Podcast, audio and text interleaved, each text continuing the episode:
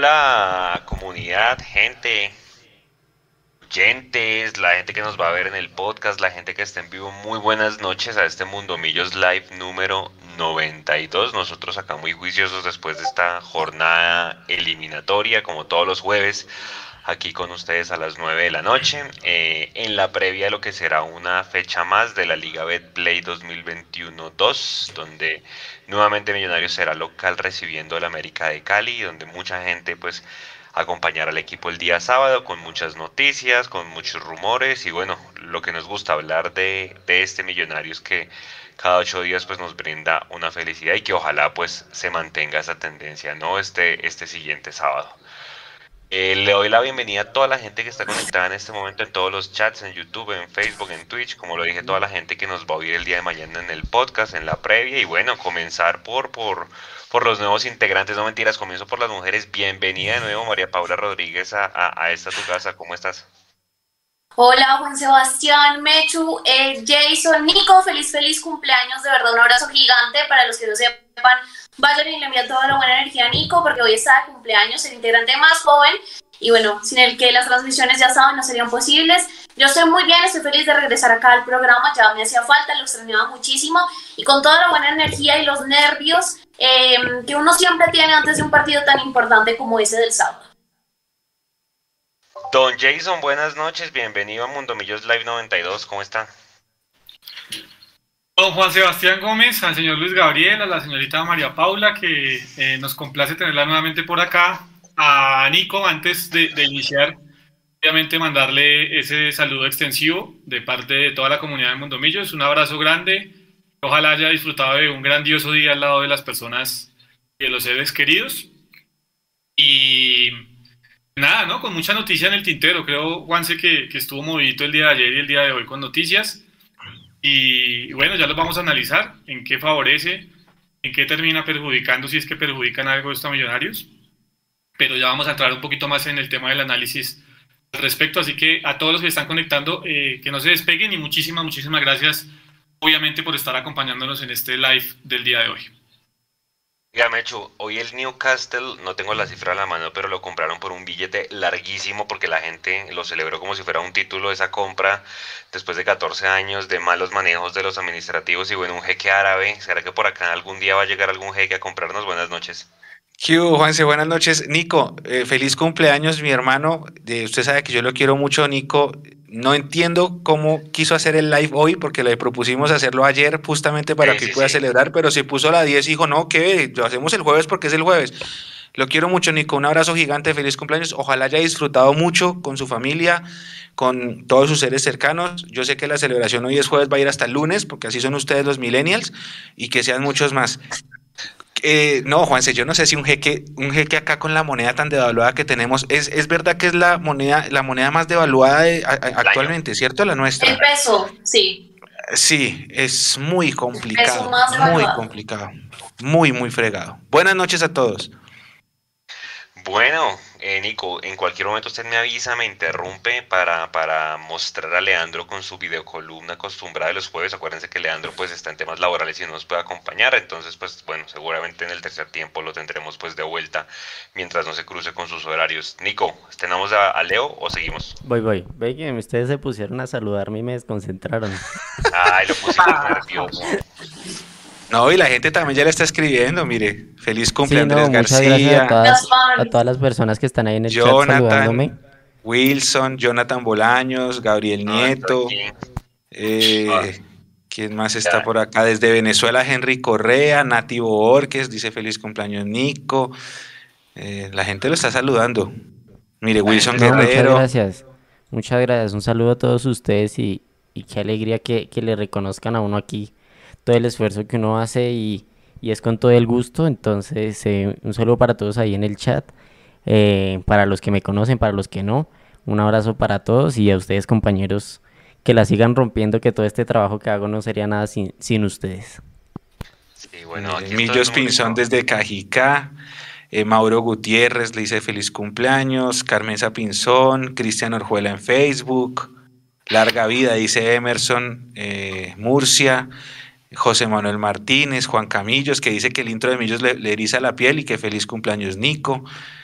Vea, feliz cumpleaños jefecito, le dice Senda Fútbol, vea Nico, la gente vea, Javier, Rosa Costa. Bien, la banda del sticker presente, Nico, feliz cumpleaños, dice Andrés. Vea pues. Muchas gracias a todos. Listo, ya tengo listo el video de Leo.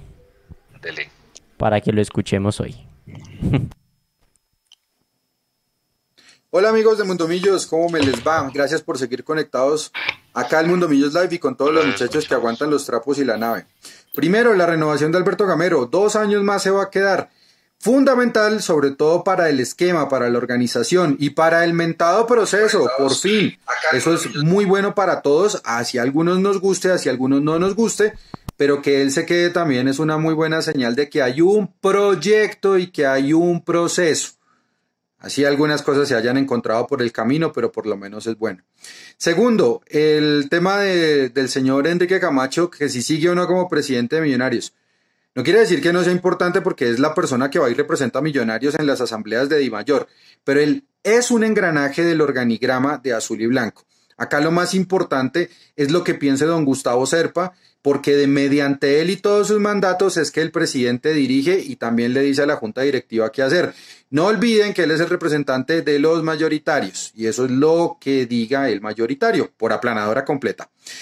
Profesora, eh, profesor no, Álvaro Montero, arquero del Tolima, otro bombazo, humo, uff, me, ya me estoy ahogando de tanto humo. Que si llega o no llega, él le dijo, profe, si usted quiere salir campeón con Millonarios, lléveme cuando él estaba en el Deportes Tolima. Puede ser, igual, descanso tranquilo, otra vez lo digo, con Juanito Moreno. Con Cristian Vargas veremos a ver qué sucede, pero igual, la sentada que tuvo en el partido pasado no es gratis, porque que te siente Esteban Ruiz un tercer arquero que viene sin ritmo de competencia es algo muy diciente. ¿Será que el profe Gamero le cobró esos dos errores que tuvo? Mmm, lo veremos. Y bueno, ahora que se viene el partido con América, el ingreso, no sabemos si es una sugerencia o es una obligación llegar antes de las 5 y 20 de la tarde al estadio. Oiga, pues que acá también trabaja la gente, estudia, por favor, seamos un poquito más conscientes y más consecuentes. Un abrazo, que la sigan pasando sabroso. Bueno, ¿por dónde arrancar con esa cantidad de temas que hay el día de hoy, Jason? Renovación de Alberto Gamero por dos años. Nosotros en un space que me acuerdo que estuvimos los tres inclusive. Estuvo también María Paula, estuvo, bueno, y estuvo mucha gente conectada cuando estrenamos el space de Twitter por allá en mayo. Eh, mucha gente se nos conectó porque, digamos, estábamos en semifinales, pero a la vez ya teníamos el tema de la Florida Cup y, y bueno, dijimos, oiga, vamos a soltar una bomba y es que Alberto Gamero lo van a renovar por dos años. Finalmente esta semana se concretó el tema eh, y pues mucha gente dice, bueno, qué chévere que lo renueven, se lo merece, pero que eso venga de exigencias por parte de Gamero para reforzar la nómina. ¿Usted cree, Jason, que Gamero eh, pueda decir, bueno, listo, yo renuevo, pero para el 2022 sí o sí me tienen que traer este y este y este jugador o reforzar esta y esta posición? Es la única razón, Juanse, para contestar a su pregunta, en que yo veo que se haya demorado tanto la Junta Directiva de Millonarios y Gamero en oficializar su renovación. Que sí, usted había dado la información en, en mayo y pues hay que darle los créditos a Juanse porque aquí yo recuerdo fue el primero que dijo, ese tema ya está listo, pero yo seguía insistiendo que yo preguntaba y a mí me decían que no habían firmado. Recuerda, Juanse, que yo decía, eh, a mí lo que me dicen es que no está firmado. La única razón la que yo veo, eh, teniendo en cuenta la información que usted dio en mayo y, y, al, y al, día de ayer, que, que, que, se hubiera firmado la renovación hasta el día de ayer, era, es precisamente porque se estaban tratando de poner de acuerdo en ciertas cosas. Cosas como, eh, uno, que Gamero efectivamente entendió que sí, que él ya tiene un proceso, que tiene un proyecto con las divisiones inferiores de Millonarios, que hay que seguir sacando jugadores, pero que eso seguramente, conociendo la historia de Millonarios como él la conoce, no le va a dar la posibilidad a Millonarios de figurar a nivel internacional, que seguramente es lo que él quiere, porque sabe que también es una gran, una gran vitrina para él eh, a nivel internacional. Eso uno.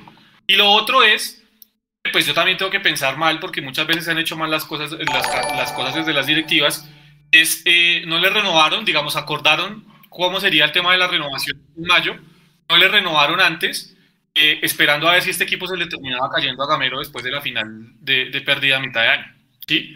Eh, y se dieron cuenta que pues Gamero tiene las suficientes herramientas para seguir llevando este equipo adelante y por eso al final de cuentas decidieron decir, bueno, ya con los términos que teníamos acordados desde mayo, eh, vamos a renovar, vamos a firmar y vamos a seguir eh, apostándole a este proceso. Creo que esas son las dos lecturas que yo le doy a esta situación.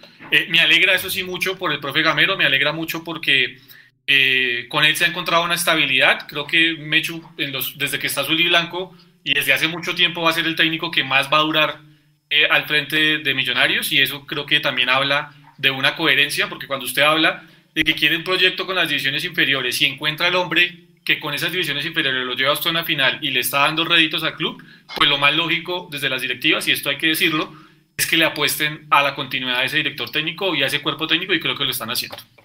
María Paula, y, y aprovecho eso que dice Jason para decir, preguntarte más bien, nosotros veníamos de un círculo vicioso horrible, ¿no? Entonces, un primer semestre bueno, eh, nos ilusionábamos, después el técnico que estuviera de turno le desarmaban el equipo o se le caía por alguna razón, entonces ya estaba el caso de Coca, estaba el caso de Russo, estaba el caso de Lunari. Eh, y el mismo Israel que, que, en paz descanse. Entonces ya uno sabía que cada año y medio, un poco menos, Millonarios ya era fijo que iba a cambiar de técnico. Con esto que estamos viendo de Gamero ya salimos por fin de ese famoso círculo vicioso que al final pues nos terminaba jugando en contra porque entonces tocaba empezar de cero, armar un proyecto, una idea de juego, una escuela nueva, etcétera.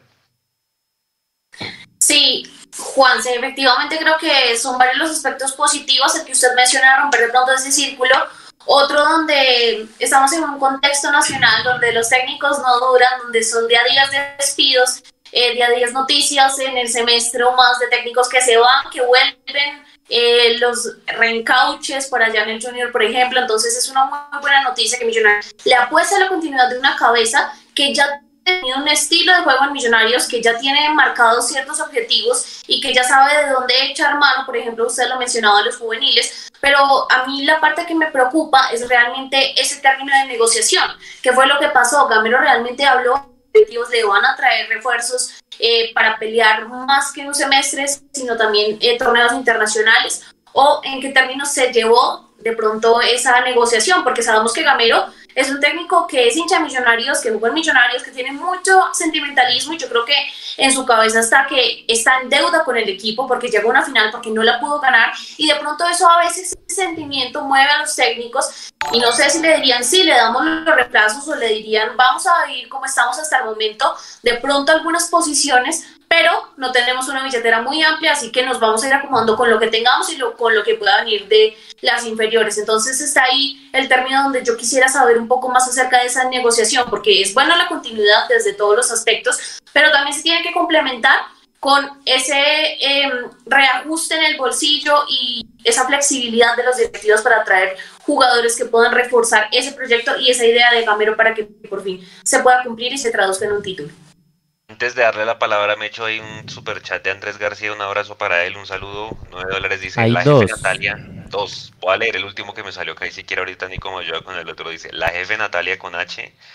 eh, manda a decir que manda a decir que esto es otra vez por parte de la banda del Pocillo. Feliz cumple, Nico. Que mejor regalo que la renovación de Gamero. Oiga, Mechu.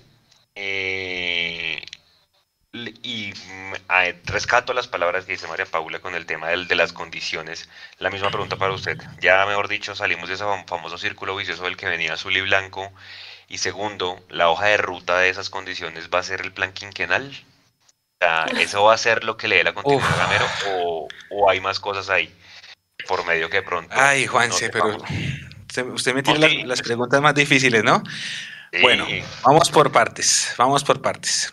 Eh, número uno, bueno, primero Mauricio Borges acá me escribe y me dice, Mechu, gracias a Dios está María Paula, ella nunca puede faltar, mándele un saludo de mi parte. Así que Mapi, te manda saludos desde Cali, Mauricio Borges. Dos, dos. No, seguramente mucha gente extrañaba a María Paula y ya empezará a escribir, ay, volvió María Paula. Yo sé cómo funciona esto. Dos. Eh, hace dos años, justamente por esta, no, perdón, hace cuatro años, por esta época, yo tengo la fecha aquí guardada, permítame, permítame, permítame, octubre 18 de 2017, Miguel Ángel Russo renueva con Millonarios por dos años. Ese día todo el mundo dijo, bien, bien, es un buen técnico, es un No. técnico de la casa. eh, el equipo iba, el equipo en ese momento no convencía a su gente. Acuérdese que ganábamos 1-0, 1-0, 2-0, 1-0. Terminó siendo campeón y cuando pasó eso, entonces todo el mundo dijo, no, pues bien, por fin estamos encaminados a un proceso. Tenemos a un técnico a largo o mediano plazo. Acabamos de ganar algo por accidente o no, pero fuimos campeones. Eh, después ganamos la Superliga y luego pasa lo de la enfermedad, lamentablemente lo de la bacteria. Y cuando termina esa campaña del 2018, ese proceso que había, se había firmado por dos años se cortó. Y lo cortaron por términos netamente financieros, porque Russo es un técnico extranjero que cobraba en USD y no en COP.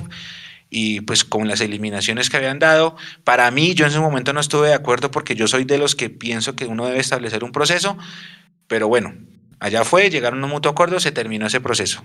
Después vino Pinto, un año, nada, y llegó Alberto Gamero. Yo como hincha aplaudo demasiado lo de Alberto Gamero, demasiado. Juanse, no, no apague la cámara, deje que el niño salga ahí. No, Eh, Entonces cuadras todo. Mira, ya lo conocen, ya lo conocen. por Yo, eso. yo no sé. Juanse, yo no sé, Juanse, por qué regaña al niño. No entiendo. Y, y apaga la cámara, sí. La- estoy Lo regaña para. sí, no, Juanse. Bueno, entonces yo digo, como hincha, yo soy, yo soy muy, muy feliz de que Alberto Gamero, Gamero perdón, haya renovado. Por uno, él es hincha del equipo. Dos, él es un gran director técnico con sus aciertos, con sus errores, con sus conceptos con los que podrá la gente estar o no de acuerdo, porque a mucha gente dice que no le gusta ver al equipo atacando tan, tan encima, mucha gente le critica los goles de los últimos partidos, eh, se le critica a veces que el estilo de juego de él es muy predecible, pero con todo y eso él de menos a más ha venido estableciendo una idea de trabajo, un proceso, que es lo que siempre hemos dicho acá, y el proceso, para que un proceso se consolide, tendremos que tener caídas, perder una final fue una caída, me- comernos cuatro el año pasado en Montería es otra caída, eh, eso hace parte de una consolidación de un proceso. Alberto Gamero es técnico, es un buen técnico, es hincha, es de la casa, él ama a estos colores como nosotros, porque es que usted sabe que en Millonarios hay dos equipos, está Millonarios el equipo y Azul y Blanco la empresa. Entonces el hincha está enamorado del equipo y Alberto Gamero está enamorado del equipo. ¿sí? Entonces, en ese sentido, yo soy el más feliz del mundo. Ahora, yo sé que el mismo amor del profe por el equipo eh, posiblemente le va a impedir pedir los jugadores que muchos hinchas quisieran tener porque la caja no da. ¿Sí? Ahí va el tema. Y el miedo que tengo yo es que, así como se le hizo a Russo hace dos años, hace cuatro años, perdón, este proceso no se vaya a romper el otro año si llegase a haber un traspiés. Dios no lo quiera, pero que no vaya a pasar. ¿Por qué? Porque el inmediatismo, usted sabe cómo funciona esto, compañeros, ustedes saben, el inmediatismo a veces pesa por encima de cualquier cosa. Y otro aspecto importante a tener en cuenta es que una cosa es el Alberto Gamero que asumió en 2020, que no estaba teniendo en cuenta la cantera, que había armado un equipo de, de- contrataciones, con préstamos, con toda esta cosa que fue el que empezó el año, y otro es el Alberto Gamero de hoy, que le tocó ver divisiones menores porque le dijeron que tocaba, más no por una entera y, firme convicción. Ahora que ya está trazado el camino, que la hoja de ruta está clara, por accidente o no, y que ya sabemos que ese va a ser el camino, me preocupa es ese tema de, reforzar un plantel porque primero la moneda está devaluada, porque la caja está impactada y porque ya ese es el modelo de trabajo o la filosofía que se quiere hacer con respecto a ese berraco o bendito o como le quieran decir plan quinquenal. Eh, hay gente que dice que Millos es un Envigado y estrato 6. Y ahí va disfrazadito, por ahí va el camino, Juanse. No sé ustedes si están o no de acuerdo Eso, y la gente acá en el a chat. responder. No, do- dos cosas, Juanse. Uno, el tema que decía Mechu, que, que no sé si, que él decía, palabras más, palabras menos, no sé si Gamero, por el amor que le tiene a Millonarios, va a exigir los refuerzos. Yo creo que Gamero sí los va a exigir, precisamente porque entiende lo que es Millonarios, porque sabe la historia de Millonarios y él los va a exigir. Que los exija es una cosa, y que se los traigan es otra. ¿Me entiende, Mechu? O sea, yo creo que él sí exige, los, los- los refuerzos de jerarquía, los refuerzos con los cuales uno puede decir, venga, Millonarios va a ir a Copa Libertadores y para hacer una buena primera fase al menos, eh, pues tenemos que tener otros jugadores. Yo creo que Gamero lo tiene claro. Ahora, ¿está Azul y Blanco en la disposición de traer los jugadores? Esa es la gran pregunta. No solo porque nos han mostrado que son mezquinos a la hora de contratar, sino porque obviamente, y, eso, y, eso, y esto no, es, no hay que negarlo, eh, pues se viene de una pandemia. Y eh, ellos también, pues digamos, entienden ese también puede ser un escudo por parte de ellos para decir no vamos a gestionar, porque simplemente venimos de una pandemia y lo que nos interesa ahora es eh, recuperarnos financieramente y recuperarnos financieramente nos lo permite el solo hecho de participar en la fase de grupos. Porque creo que son 3 millones de dólares, Juan, si usted me corrige, que es el que maneja las cifras, lo que recibiría Millonarios. Ah, bueno, son 6, imagínense, lo que recibiría Millonarios por estar en fase de grupos. Entonces ahí, digamos que eh, había una, habría un alivio económico importante para el equipo. Y lo otro, lo que decía Mechu, yo sí no creo que Millonarios sea un Envigado. Eh, porque Envigado tiene una filosofía que es la de sacar jugadores y es la de formar jugadores y por eso tiene filiales en muchas de las ciudades principales del país. Millonarios no tiene eso. Millonarios es un equipo que, como le ha pasado a la mayoría de, los de Sudamérica, no sé qué opinen Mapis al respecto, pero salvo los de Brasil, eh, les ha tocado echar mano de la cantera porque es que el mercado así lo demanda porque es que la situación financiera de los clubes a nivel sudamericano y sobre todo en Colombia, con esta devaluación del peso y demás, así lo demanda. O si no, miren lo que está pasando, por ejemplo, en Boca. Sí, es un desorden por quienes, eh, con, los que manejan el, Consejo de Fútbol, pero les ha tocado sacar jugadores de las divisiones inferiores porque el poderoso Boca incluso no ha tenido cómo contratar los jugadores que otra hora podía contratar. Entonces les ha tocado echar mano de eso. River, pues no es una sorpresa porque River desde Gallardo, desde Ortega, desde Crespo, desde los 90 que yo sigo a River, ha tenido siempre eh, esa, ese impulso, digamos, de sacar jugadores de las divisiones inferiores. Si uno se basa en Lorenzo, San Lorenzo está en la mala, Independiente, que era un equipo que normalmente no sacaba jugadores de las inferiores, las está sacando últimamente. Entonces yo creo que eso ha venido siendo la mutación de lo que es el mercado de hoy, porque desafortunadamente con este tema de los jeques árabes en Europa y demás, eh, pues el poderío económico está allí aquí en Sudamérica nos toca eh, pues lidiarla de otra manera. No sé qué opinan ustedes al respecto. Hey, dices María Paula, Argentina ya no es tan atractivo, por ahí se decía que inclusive el mismo Villa ya como que le da lo mismo ganar lo que estaba ganándose en Tolima con lo que estaba en Boca, es decir, ¿sigue siendo un destino atractivo o definitivamente toca mirar hacia otro lado también de cara a vender jugadores? Para lo que quiere Millonarios, de pronto mirar hacia un México, hacia un Brasil. No, yo creo que sigue siendo un destino atractivo siempre, ¿no? Argentina y Brasil son referentes acá en el continente y son ligas extremadamente competitivas y sabemos que eh, los clubes europeos miran mucho más a Argentina y miran mucho a Brasil desde allí los jugadores. Entonces Argentina para mí siempre va a ser un referente que Brasil se está alejando, sí, por el dinero, se está alejando por muchas cosas, pero Argentina siempre va a ser un referente. Y concuerdo con Jason en que nunca ha sido un proyecto claro de millonarios decir, no, es que nuestro modelo es la cantera, como de pronto lo hace Envigado, porque son cosas que surgieron en el tiempo y si no veamos ese esa ruptura de lazos entre Millonarios y el Valledupar FC, donde de pronto esos juveniles que teníamos se podían ir a medir allá, a competir en la B, les daba otro tipo de rodaje. Ya Millonarios no buscó otro club. Si el interés de em, estas directivas fuese ser un club formador, ser un club de divisiones inferiores, seguramente tendría eh, acuerdos, por ejemplo, con un Fortaleza para prestar a sus jugadores que tuviesen esas competencias, así sean el torneo de la B, pero no las tiene. Entonces, por eso creo que vamos a seguir como hasta ahora. Ahí en el plan quinquenal podíamos ver que hay una meta para el 2022 de 2 millones, si no estoy mal, en venta de jugadores. El primero para mí, el que se proyecta es Andrés Felipe Román. Entonces, hay que ir pensando, bueno, si se va Román, si se van los otros jugadores eh, destacados en Millonarios, ¿a quién se trae? Porque eso es lo que siempre pasa, ¿no? Inicia un torneo y a Millonarios les baratan el equipo. Mechu, eh, ¿tiene que ver la renovación de Gamero en que parte de los objetivos del 2022 que nombraba María Paula ya se cumplieron este año? Es decir, si usted mira el plan quinquenal que ahí estaba mostrando Nico, si quieren volverlo a poner Nico, hablaba que clasificar a los ocho los dos semestres. Creo que eso ya se cumplió en este año, porque no estaba para el 2021. En el 2022 sí o sí es mandatorio. Venta de dos millones de dólares en jugadores ya se cumplió, ya se cumplió con el Chicho rondas de Suramericana, pues no, sería el del otro semestre y mínimo una final de liga, pues ya la llegamos, que fue en eh, la, del, la del Tolima.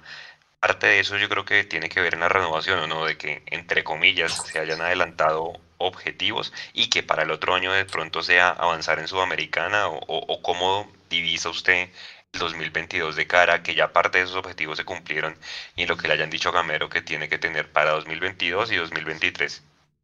¿Cuánto, cuánto costó Chicho? ¿Cuánto, ¿En cuánto se vendió? Dos y medio. ¿Todo eso? Sí, pero, parece que solamente la mitad. Ajá, solo entró la mitad. No, ocho, o sea, o sea, uno.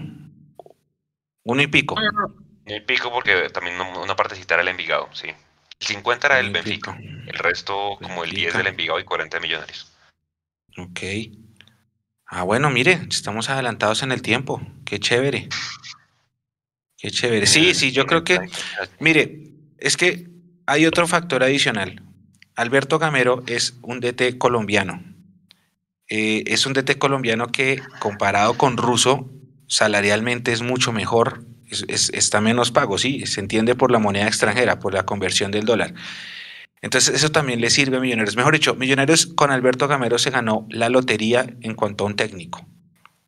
Y tenemos que nosotros como hinchas, bueno, Nico obviamente no, porque Nico está cumpliendo, año- ¿qué, ¿cuánto está cumpliendo? ¿23, Nico? 20 18. no, Nico es bebé. Ah, ¿Qué? por eso 28. 18. Por eso 18. 23. Eh, 98, 23.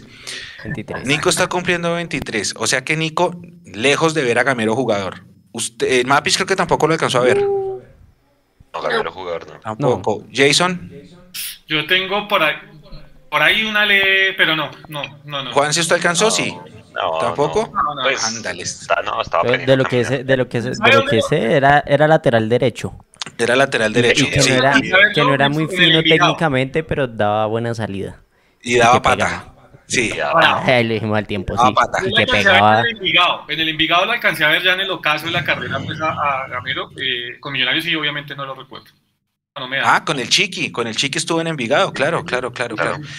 Sí, entonces, pues a uno que sí, que si yo sí alcancé a verlo, pues uno tiene que sentir orgullo porque en serio tiene un DT de la casa. No, mire, nosotros cuántas veces decimos, no tenemos identidad, no tenemos gente de la casa, no tenemos eh, sentido de pertenencia, no tenemos no sé qué. Nuestra política institucional siempre fue, vamos a buscar los mejores jugadores de los equipos chicos, les decimos, estos millonarios te quieres venir y los jugadores se venían de una. ¿sí? Esa política institucional ahorita, como está el negocio del fútbol, que ahora todos quieren ganar millonadas de dólares por cualquier jugador, eh, con, los, con los otros equipos que tienen mejor cartera, pues esa política ya no la podemos volver a usar, ¿sí? La política que desde Alfonso Senior durante generaciones se trasladó sobre lo que era el Club Deportivo de los Millonarios. Esa política ya no puede ser y no va a poder ser en el corto o mediano plazo.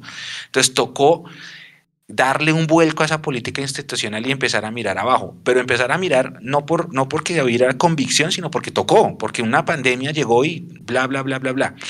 Pero sin embargo, nosotros tenemos que sentir que ya estamos teniendo un técnico de la casa que era lo que pedíamos. Y ese técnico de la casa sabe lo que significa la identidad de este equipo y entonces por eso quiere imprimir esa identidad que él tuvo, porque acá él ganó títulos como jugador, la quiere imprimir con un puñado de jugadores que no son tan jóvenes, pero sí están eh, todavía inexpertos para lo que es el fútbol profesional colombiano y que están es, sumando partidos. Y cada partido que están sumando, Ginás, García que hace rato no juega, eh, Breiner, que hace, bueno, hace rato no juega, eh, ¿quién más? Román, Bertel. Cada partido que ellos están sumando es experiencia para un proceso que es el que se está armando. Entonces, ya tenemos a alguien de la casa, ya tenemos a alguien que, que, que está imprimiendo una identidad, ya tenemos, eh, al menos desde lo deportivo, las ganas de volver a tener ese sentido de pertenencia por lo que es la identidad de Millonarios que criticó acá el propio Willington Ortiz en un espacio eh, hace un año, compañeros, ustedes se acuerdan. Entonces ahora nos falta que esa identidad que ya estamos empezando a ver con Alberto Gamero, que por eso digo, es que no podemos pedir la cabeza de Alberto Gamero porque hace rato estábamos pidiendo un técnico así. Pinto es un técnico así, pero es que Pinto lamentablemente el manejo de los grupos es lo que le termina eh, dañando el panorama, pero Pinto era un técnico también de la identidad de, de lo que es el, la entraña de Millonarios. Ahora tenemos a Gamero que tiene muy buenos conceptos tácticos y aparte tiene gran manejo de grupo. Entonces no dejemos ir este técnico que era lo que estaba esperando la hinchada, es que la hinchada pedía a Gamero. Acuérdense, la hinchada pedía un técnico así y nosotros decíamos, como hace River, que Gallardo, eh, todos los, los, los exjugadores que terminan siendo de la entraña de River, eh, de Boca también pasa eso mucho, en mucho, eh, bueno, los grandes clubes, el Real Madrid, todos los grandes clubes tienen también eh, así. Ahora nos falta tener ese sentido de pertenencia desde la parte administrativa. Ese es un pecado que tiene Azul y Blanco que administrativamente yo siento no hay un sentido de pertenencia por el Millonarios que fundó don Alfonso Senior.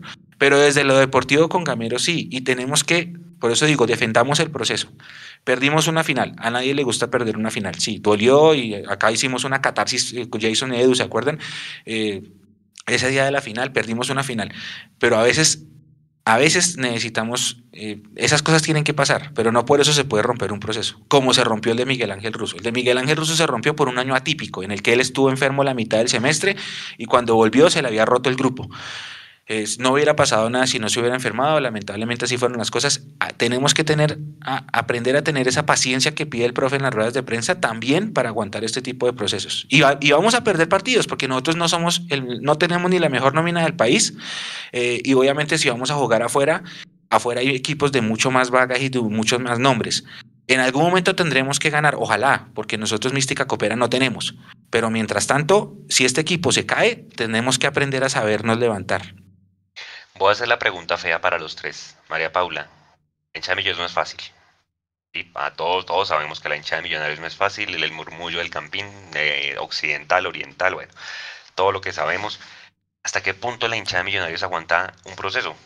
Porque todos somos defensores de Gamero, queremos, que es sentido de pertenencia, conoce la casa, quiere el club y toda la cosa pero pues obviamente no somos un equipo de media tabla, sino somos uno de los grandes del país. Y miren lo que está pasando en la vereda de allá de Cali que nos va a venir a visitar. No aguantan más el famoso proceso. Obviamente hay cosas que, allá no se ayuda el técnico de turno, pero acá, ¿hasta qué punto aguanta eh, eh, Millonarios la palabra proceso? Pues lo que yo siento en el ambiente, porque obviamente hay distintos tipos de hinchas, ¿no? Está el resultadista que le pide la cabeza desde que perdió esa final, Está uno que espera más el sentimiento, como acá lo estamos hablando, porque es hincha del equipo, porque jugó acá, porque se nota que lo ama, entonces de pronto yo me voy un poco por ese lado y por el lado de Mecho diciendo, ok, él tiene la pertenencia y tiene ese ADN que de pronto Millonarios necesita recuperar o de pronto ir creando lentamente justamente para algún día poder tener la mística coopera que tanto queremos y que tanto esperamos. Entonces hay diferentes tipos de hinchas, pero lo que yo siento, digamos, hablando en un nivel general, es que la gente eh, todavía aguanta y todavía ha bancado el proceso Camilo. La mayoría de comentarios que usted ve donde salía la noticia de que lo renovaban eran positivos, justamente porque es un técnico que, que sabe en dónde está, que ama los colores, que ha sabido manejar las adversidades que ha enfrentado porque tuvo lesiones, porque le tocó jugar con los juveniles, entonces han sido situaciones que a mi gusto ha sabido sortear bien y por eso se ha ganado, digamos, el cariño de los hinchas que todavía le yo me incluyo ahí, todavía le tenemos fe a Alberto Gamero de que la siguiente va a ser la vencida, ¿no? De pronto ya, si la siguiente no es, ahí vamos a estar hablando de otra cosa, pero en ese momento esa renovación de dos años en un nivel general le ha caído bien a la hinchada. Jason, ¿hasta qué punto la hinchada aguanta un proceso? Y es que yo, yo concuerdo con, con Mapis que hay diferentes tipos de hinchas y pues con eso no estamos descubriendo nada, creo que es una realidad. Eh, si uno se va al dicha resultadista, pues Gamero ya no tendría que estar en Millonarios. Gamero tendría que haber salido eh, a la media hora de haber perdido con el Tolima la final y, chao. Pero yo sí soy de los que piensa que importan muchas veces más las formas. Y en el momento que las formas no den, eh, ahí es donde tenemos que pensar en qué va a pasar con Gamero. Pero yo creo que las formas de Gamero hasta hoy, 7 de octubre, desde que inició en su periodo como director técnico de Millonarios, han venido mejorando y han sido eh, muy satisfactorias para el hincha. Entonces, mientras las formas estén eh, apuntadas, Mapis, a lo que realmente se necesita con este proyecto y a lo que realmente él tiene como idea de juego, eh, entendiendo el paladar del hincha de Millonarios, hay que aguantarlo. Porque es eso, es, es, es, es no solo pensar en los títulos que son muy importantes de Millonarios, sino también es pensar en qué se le va a dejar a la institución de cara al futuro. Porque aquí pasaron técnicos, como lo decía Mechu, Aquí pasó Ruso, pero Ruso sí nos dio dos títulos y aquí me van a, se van a venir con el balde a darme. Pero realmente, institucionalmente, al equipo no le dejó nada. Ah. Aquí pasó Pinto, un técnico mundialista, Mapi, ya te doy la palabra, eh, sé que estás que te hablas, un técnico mundialista, pero tampoco le dejó nada a Millonarios, y es una realidad. Y si usted me pregunta a mí cuál es su técnico top en Colombia, yo de una vez pongo a Jorge Luis Pinto, pero en Millonarios no dejó nada, es una realidad, o sea, no dejó nada a Millonarios. Si nos vamos ahí para atrás, pues Coca no dejó absolutamente nada. El profe Israel con todo y que hizo un buen trabajo y que yo lo quería muchísimo y le tengo un gran aprecio y un lugar en el corazón a pesar de que ya no está terrenalmente con nosotros, tampoco le dejó nada a Millonarios. Entonces, yo sí creo que Gamero le está dejando algo al club y eso hay que aprovecharlo, Mapis. Sí, no, iba a complementar con algo que me parece, muy importante y es porque Gamero también se ha ganado el afecto de la gente y es porque tiene el afecto de los jugadores y eso es algo muy importante. No hemos visto jugadores o no he conocido casos, no sé ustedes, de jugadores que se le hayan parado gamero, que hayan querido eh, poner en contra a los jugadores, boicotear el proceso. Creo que maneja muy bien ese grupo y se siente el cariño, se siente el respeto que le tienen y que realmente tratan de ir a la dirección en que los quiere llevar Em, desde el más grande, que es un referente como McAllister, que es importante porque lo vemos ya parado ahí en la línea, es el segundo técnico yo creo que el que manda ahí en el equipo. Entonces es importante porque ese buen ambiente del grupo se transmite y se siente y eso le hace bien a cualquier pues, grupo de fútbol y lo siente también el hincha. También eh, otro de esos ejemplos, por ejemplo, es cuando, cuando eh, banca algún jugador, cuando sentó a Juan Moreno, cuando sienta a alguno de los arqueros creo que no se nota de pronto rencillas entre esos jugadores que sienta y, que digamos ahí pierda los efectos de ellos. Entonces ese buen manejo de grupo y porque ellos también lo quieren se transmite y también eh, tiene una alta aceptación entre los hinchas. Mecho, ¿hasta dónde aguanta el, el, la hinchada de millonarios el, el proceso? No, lo que pasa, Juan, es que Ahí sí me voy con la línea de Jason. El año pasado nosotros quedamos afuera de las finales, entonces el resultadista tenía que haber dicho se acabó, se acabó porque es que no clasificaste a los ocho, que es la obligación mínima que tiene este equipo. Aquí viene el dilema de si clasificar es un objetivo o no. Para mí clasificar no es un objetivo, para mí clasificar hace parte de las obligaciones. Aquí no se va a celebrar una clasificación. Vamos a clasificar, muertos de la risa, pero pues es que eso, eso es el deber ser, eso es lo mínimo. Eh, pero el año pasado no se logró. El año pasado fue un papelón justamente porque se empezó el año muy mal. Yo creo que todo cambió con ese partido contra Nacional, pero era demasiado tarde. Con ese Nacional de Osorio que ahorita cuando usted toque ese tema eh, profundizamos, pero, pero si fuera por eso, ahí sí las directivas aguantaron pues porque el repunte del equipo fue bueno. Yo creo que si, si no repuntábamos así de bien, lo que pasa es que no alcanzó, de pronto otro sería el cantar, como pasó con Russo. Pero el, secreto es saber aguantar desde la dirigencia el proceso, ¿sí? Y aguantar el proceso quiere decir no dejarse comer por la red social. Porque la red social sacó técnicos. Y ustedes saben de qué estoy hablando. ¿Israel? La red social sacó técnicos. Y trajo también. Y uno no, y trajo técnicos, porque la red social trajo a Lunari. Y esa red social que trajo a Lunari con amor, lo sacó lo sacó después. Entonces, el secreto es no dejarse llevar por lo que diga la gente y apostar en serio a las a la política institucional que sea que tenga azul y blanco. Si la política institucional es, ok, vamos a jugar con canteranos porque no podemos contratar. Y si vamos a contratar, toca préstamo con un año con opción de compra a ver si de pronto alguno revienta tipo Daniel Ruiz.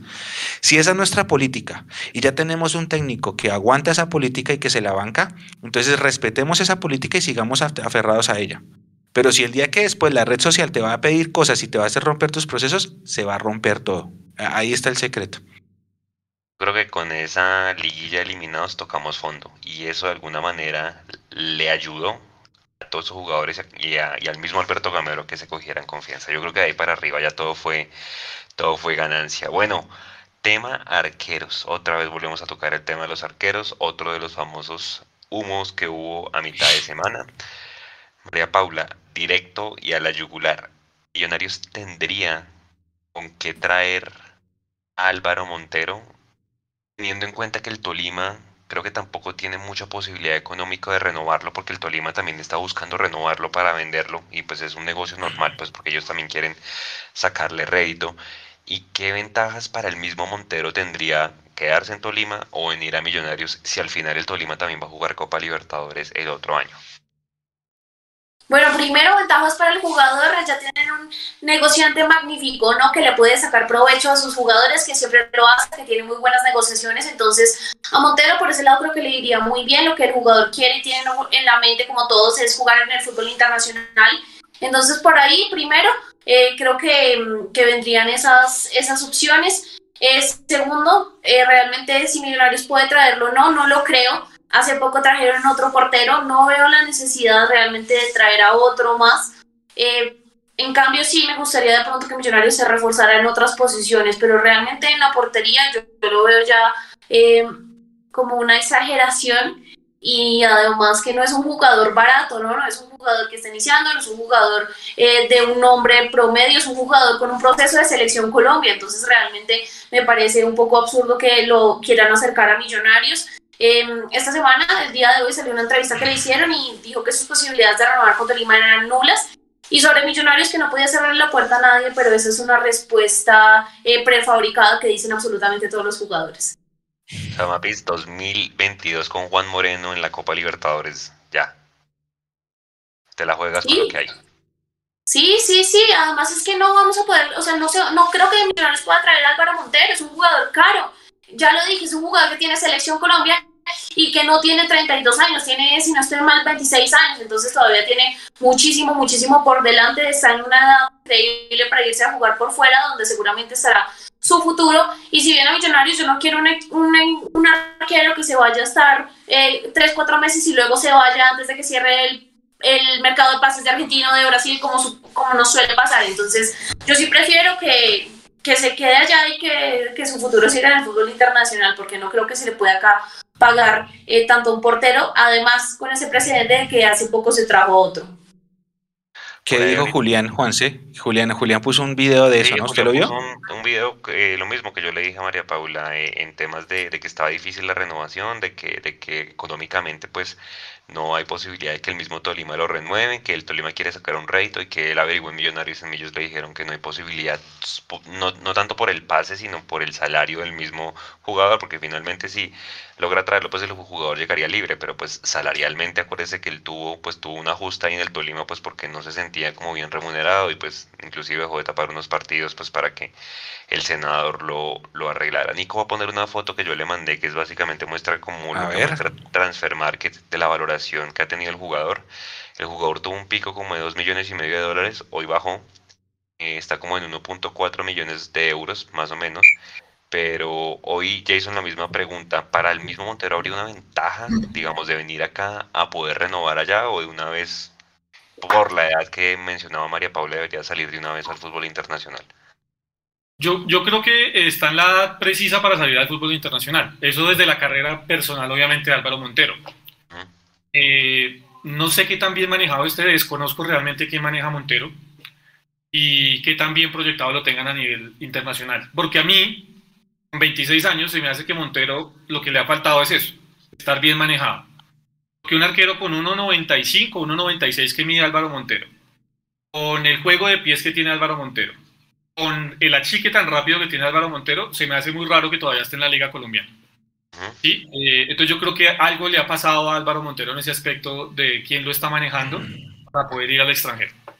Eh, en, el, último mercado de pases hubo, hubo rumores que lo quería en su momento Independiente y que también lo quería Boca en su momento, hubo, hubo digamos ese rumor, porque a Boca lo había recomendado Oscar Córdoba, les había dicho, mire, este es el arquero que ustedes necesitan para, para Boca en el momento que se vaya Andrada. Se fue Andrada, quedó Rossi, y pues yo la verdad no veo como mucha cabida en este momento por el tema financiero de Boca eh, que le vayan a apostar a una plaza de extranjero con un arquero en este momento, no creo. Eh, que si me gustaría verlo con Millonarios, sí, obviamente, creo que es el arquero, para mí, para mí es el arquero top del fútbol colombiano. Eh, no entiendo cómo, cómo está Aldair Quintana por encima en la convocatoria de la selección Colombia que Álvaro Montero, eso no lo entiendo. Pero... Sí, eh, pero, pero, para mí Álvaro Montero es el arquero top del fútbol colombiano. Dicho esto, veo muy difícil su llegada precisamente por el tema del costo del jugador. Y si bien el jugador podría llegar libre, que eso sería lo que podría acomodar un poquito el camino, eh, yo lo veo difícil por el salario del jugador. Digo que podría acomodar un poquito porque en el caso de que el jugador quede libre realmente, pues es un montón de plata la que Millonarios tendría que dejar de pensar para traerlo y, y acercarlo a Millonarios. Se podría hacer el esfuerzo de acercarlo. A mí sí me parecería que si Millonarios está en un torneo internacional, tendrían que venderle, y yo sé que Pitirri lo conoce muy bien y Gamero también lo conoce muy bien, si hacen la tarea necesaria y le venden las, las formas y le venden el tema como es, eh, yo sé que Montero podría aterrizar en Millonarios. Ahora, no estoy diciendo que haya una posibilidad y que es que ya está aquí, no. Pero si le saben vender el tema y si él realmente está completamente negativo a seguir en el Tolima, yo creo que podría aterrizar en Millonarios, porque va a tener la vitrina de la Copa Libertadores, es en el primer semestre de la fase de grupos, primer semestre del 2022, y ese primer semestre le podría dar a él, que dice Mapis que sería lo maluco del tema, pero le podría dar el, el salto al fútbol de Europa, ¿sí? que eso, eso sería lo que podría pasar, para en agosto ya estar en el fútbol internacional.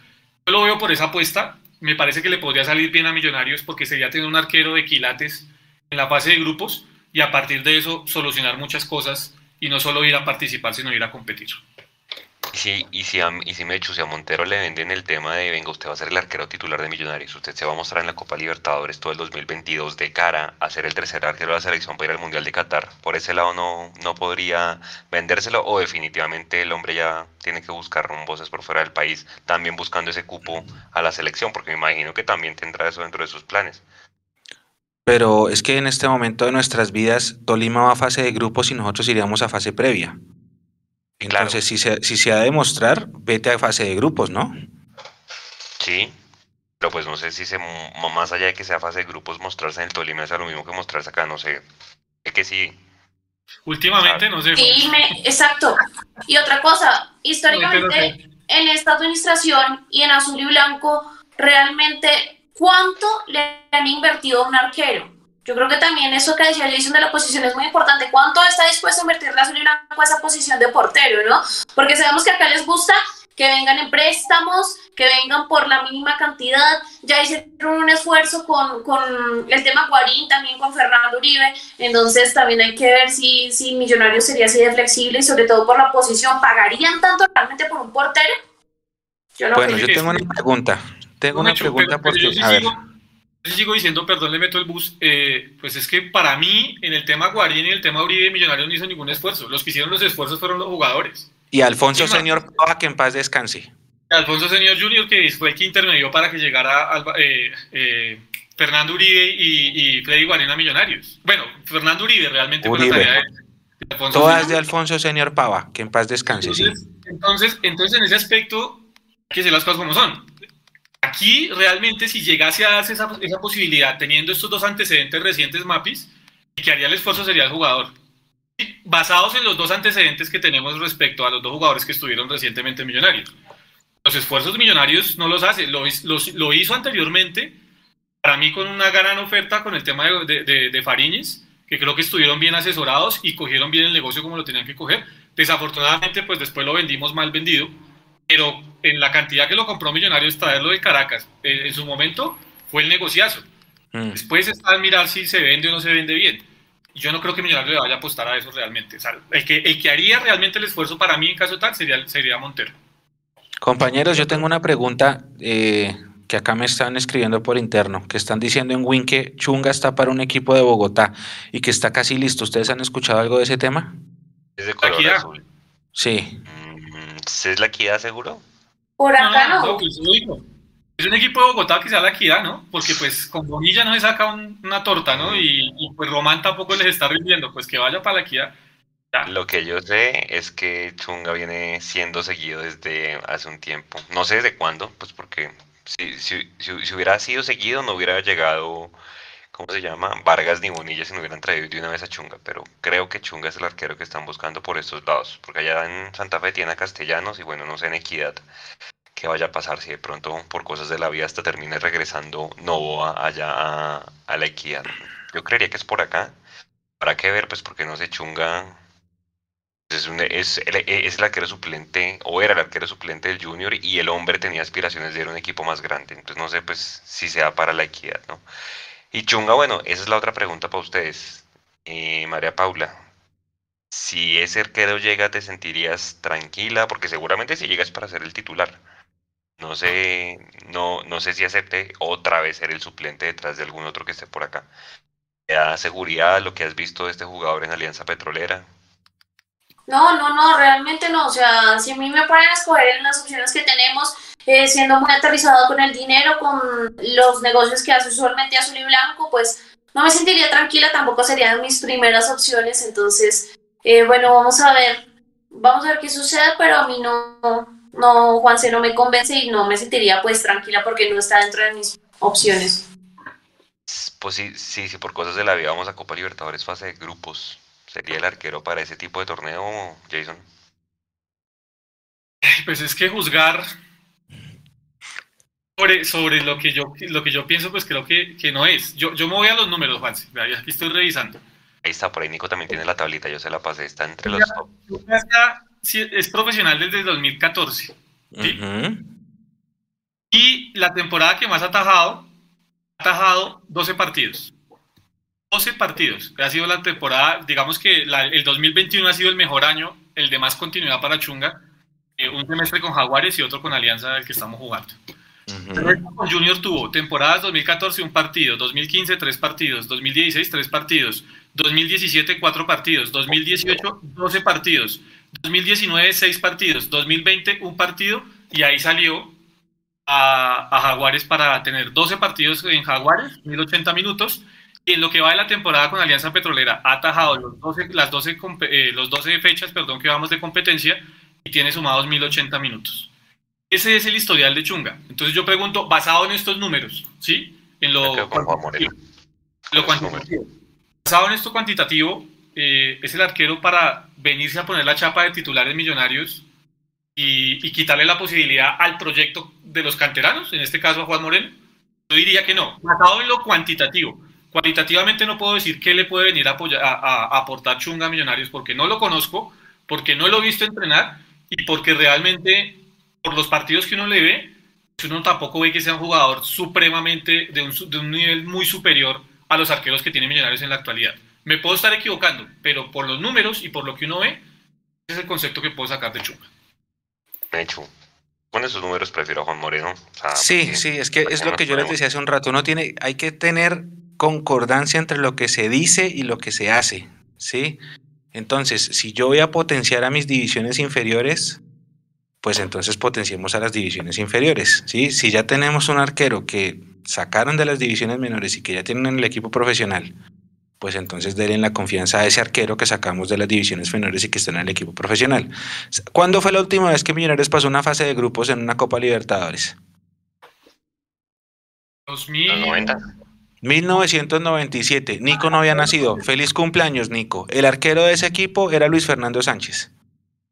Antes de eso, en 1995, que quedamos primeros por encima de Nacional y los equipos de Chile, ¿quién era el arquero? Eddie Villarraga, hecho en la casa. Y antes ya fue con Goicochea en el 89.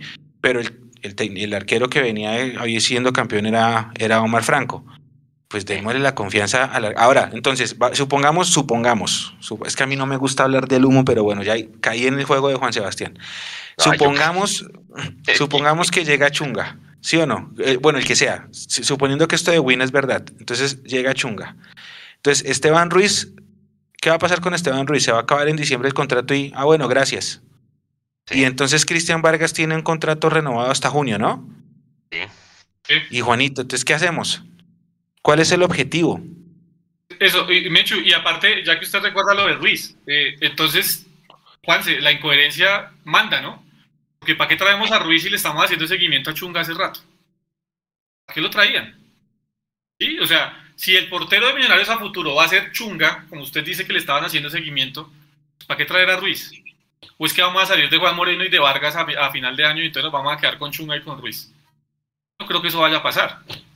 Eh, primero porque sería valorizar a Juan Moreno. Segundo porque Cristian Vargas, salvo que por iniciativa de él, que puede pasar por todo este antecedente de que lo dejaron por fuera de convocatoria y demás, él tome la determinación, no vea, ya no voy más en Millonarios, arreglemos y seanme a otro equipo y yo me voy sin necesidad de, poner problema.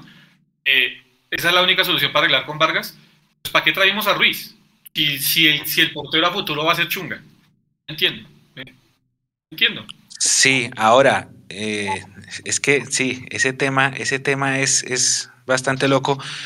Eh, el profe llega y dice, ¿cuándo fue el, bueno, perdimos en Montería el domingo, ¿no? El lunes nosotros pusimos el audio, ¿no, Juanse? El dueño, el dueño del balón, es que habló Gamero, ¿cierto? Alguno de esos, sí. Que él dice, no, yo estoy confiado en mis tres arqueros, ellos son amigos entre ellos, yo estoy seguro con mis arqueros, no sé qué, no tan.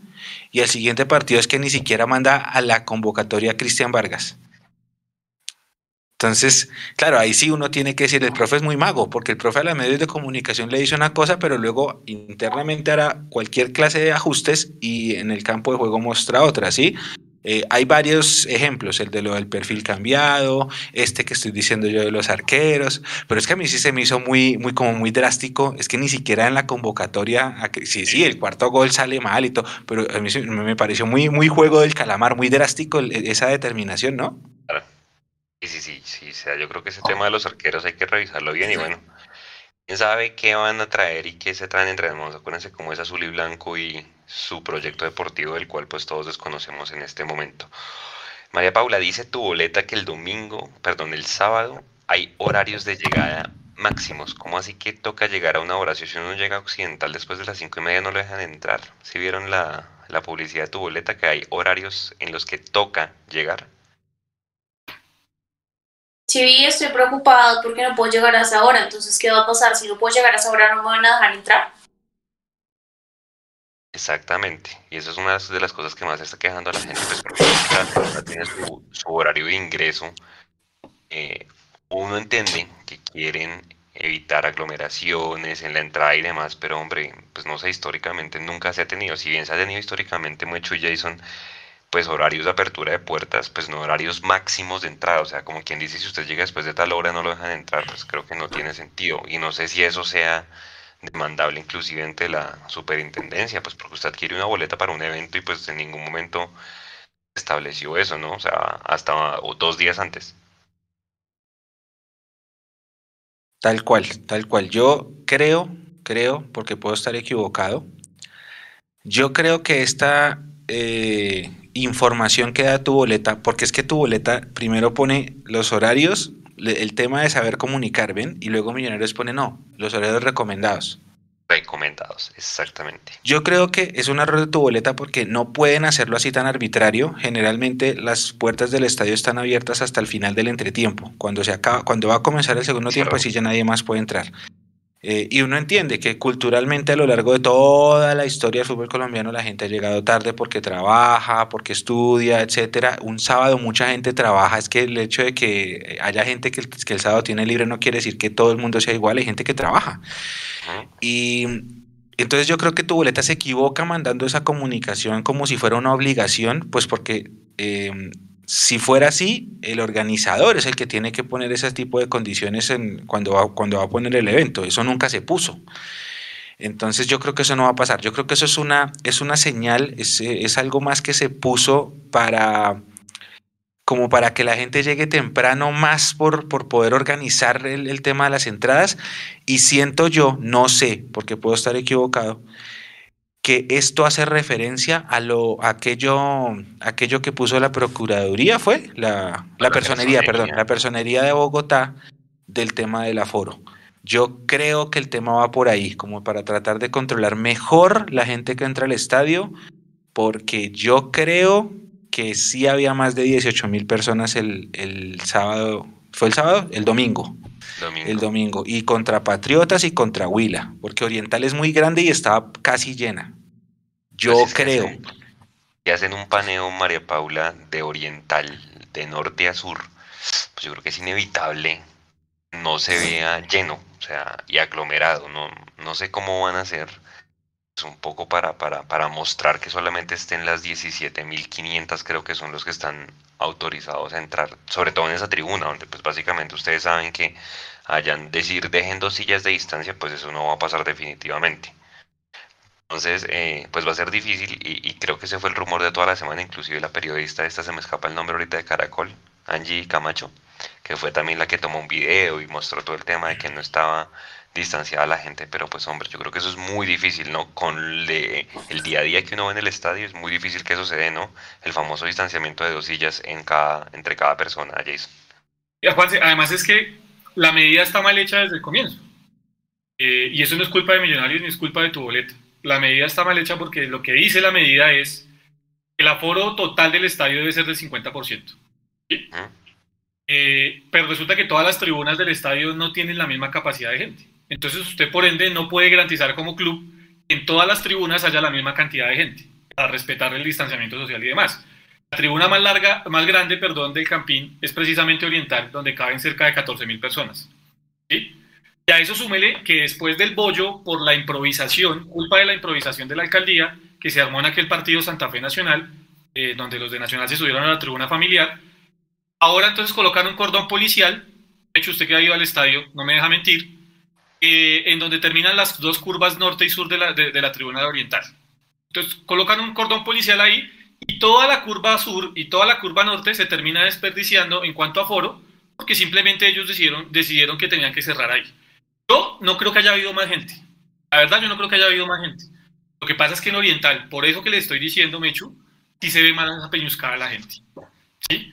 Eh, y entonces, pues obviamente, es tratar de disimular las medidas que más, que más han tomado ellos. Si ellos dicen, vea, cada una de las tribunas del Campín tiene autorización para que tenga solo el 50% de aforo, le garantizo que no estaríamos en esto.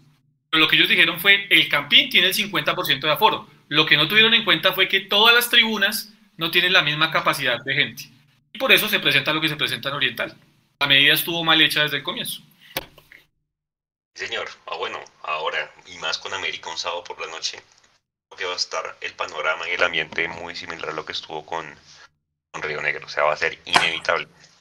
Eso aprovechar a decirles pilas que ya se están presentando denuncias, que la gente está vendiendo el mismo código dos veces, entonces tengan cuidado pues a quien le compra. Sí, de alguna sí, manera sí. ustedes ven que Mundomillos replica, retuitea todo lo que quieran de gente que esté vendiendo, que esté necesitando, pero pues obviamente ya se nos sale de las manos a nosotros como medio página partidaria controlar que esas boletas sean verídicas, entonces pilas a quien le compra, ¿no? Sobra decir, y yo creo que este tema, muchachos, de la digitalización se va a prestar mucho para eso, pues porque obviamente pues la gente le envía el mismo código a muchas personas y pues obviamente se corre ese riesgo, ¿no? Entonces tengan un poquito ahí de cuidado. Eh, María Paula, América de Cali, ¿qué has visto del América en este semestre? Equipo fácil, equipo difícil, equipo indescifrable, no sabemos qué va a traer Osorio. ¿Cómo lo ves? Bueno, Juanse, realmente eh, yo esperaba ver un poco más de América, ¿no? Esperábamos, eh, de acuerdo a, las tarjetas de Osorio y a todo ese background que trae y el buen técnico que es, que no lo podemos negar, esperaba pronto eh, mucho más. Perdió con Jaguares, nosotros también, perdió con Bucaramanga, perdió con Santa Fe, un gol nada más al Atlético Huila que nosotros le metimos tres. Entonces, realmente es un equipo que no viene bien. Y este es un arma para mí de doble punta, porque eso, de doble filo, perdón, porque eso pasa, ¿no? De pronto viene ese América con un técnico que está ahí eh, medio cojo, que necesita ganarle a un equipo como Millonarios, porque eso de pronto te sube o te baja. Entonces, eh, no es el que, equipo que tiene mejor rendimiento, pero siempre va a ser peligroso porque está herido y porque ganarle a Millonarios siempre impulsa, ¿no? Y a veces nos pasa que viene un equipo que está medio mal, que está por ahí y le gana a Millonarios y ahí toma otra vez esa curva ascendente. Entonces América es peligroso porque no viene jugando muy bien, porque además está en la novena posición, o sea, puertas de entrar eh, en la clasificación, que es lo que va a estar buscando, y qué mejor rival que un Millonarios, ¿no? Entonces eso va a ser bastante complicado y por más que no venga jugando muy bien, estos equipos siempre juegan diferente y sobre todo un Juan Carlos Osorio que para mí también se va a jugar muchísimo de su continuidad en este partido porque puede ganarle a Millonarios, puede clasificarse de una vez o entrar por momentáneamente al grupo de los ocho, entonces va a ser un partido complicado, sobre todo por ese eh, nivel personal que trae Osorio y ese nivel que no ha sido el mejor de América. Mechu le dice algo a este dato, el América, ya está la previa en la página de Mundo Millos para que la lean eh, este fin de semana, dice, el América es el equipo que más goles ha metido en los últimos 15 minutos de los partidos. Si bien pues no se le han dado los resultados, es el equipo que en los últimos 15 de cada partido ha metido goles. En 7 partidos ha metido goles en esos últimos 15 minutos. Y en su formación inicial va a traer a un tipo que nos la tiene hasta el cuello. Se llama Carlos Sierra, ¿sí? Recuerda que ese, uh -huh. ese, ese equipo, ese, ese, jugador lo descubrieron por allá en Venezuela, en el Deportivo Lara, que jugó Copa Libertadores contra Millonarios. Que Millonarios jugó sí. ese partido. Ese jugador nos hizo dos goles allá en el partido en Venezuela de Copa Libertadores. ¿Qué hacer con este equipo, con estos datos? Eh, hay que tener cuidado, por más de que Osorio seguramente vaya a cambiar su nómina y demás. Hay que tener cuidado contra este equipo, porque seguramente sí. pasado mañana que pongamos la previa, América no gana hace tantos partidos, es noveno en la tabla y todo ese tipo de cosas que nosotros solemos poner y nos terminan jugando en contra y dicen otra vez revivimos a otro muerto. ¿Qué hacer con esos equipos? De todo el mundo eh, bueno. súper confiado. bueno, número uno, las estadísticas previas no ganan partidos, ¿no? Porque es que, sí. vuelvo y lo insisto, porque nosotros ponemos la estadística, pero no por eso entonces ya o vamos a ganar o vamos a perder, no, solamente son datos estadísticos previos. Por ejemplo, los últimos dos partidos en el Campín contra el América los ganó el América. Son datos, es decir, habrá que romper esa racha. Eh, Juanse, que ustedes que están enterados de la prensa de Cali, si llegase a perder, Osorio está en la cuerda floja porque la, la hinchas de la América están furiosos, sobre todo con esto de la Superliga. Lo he chiflado de antier.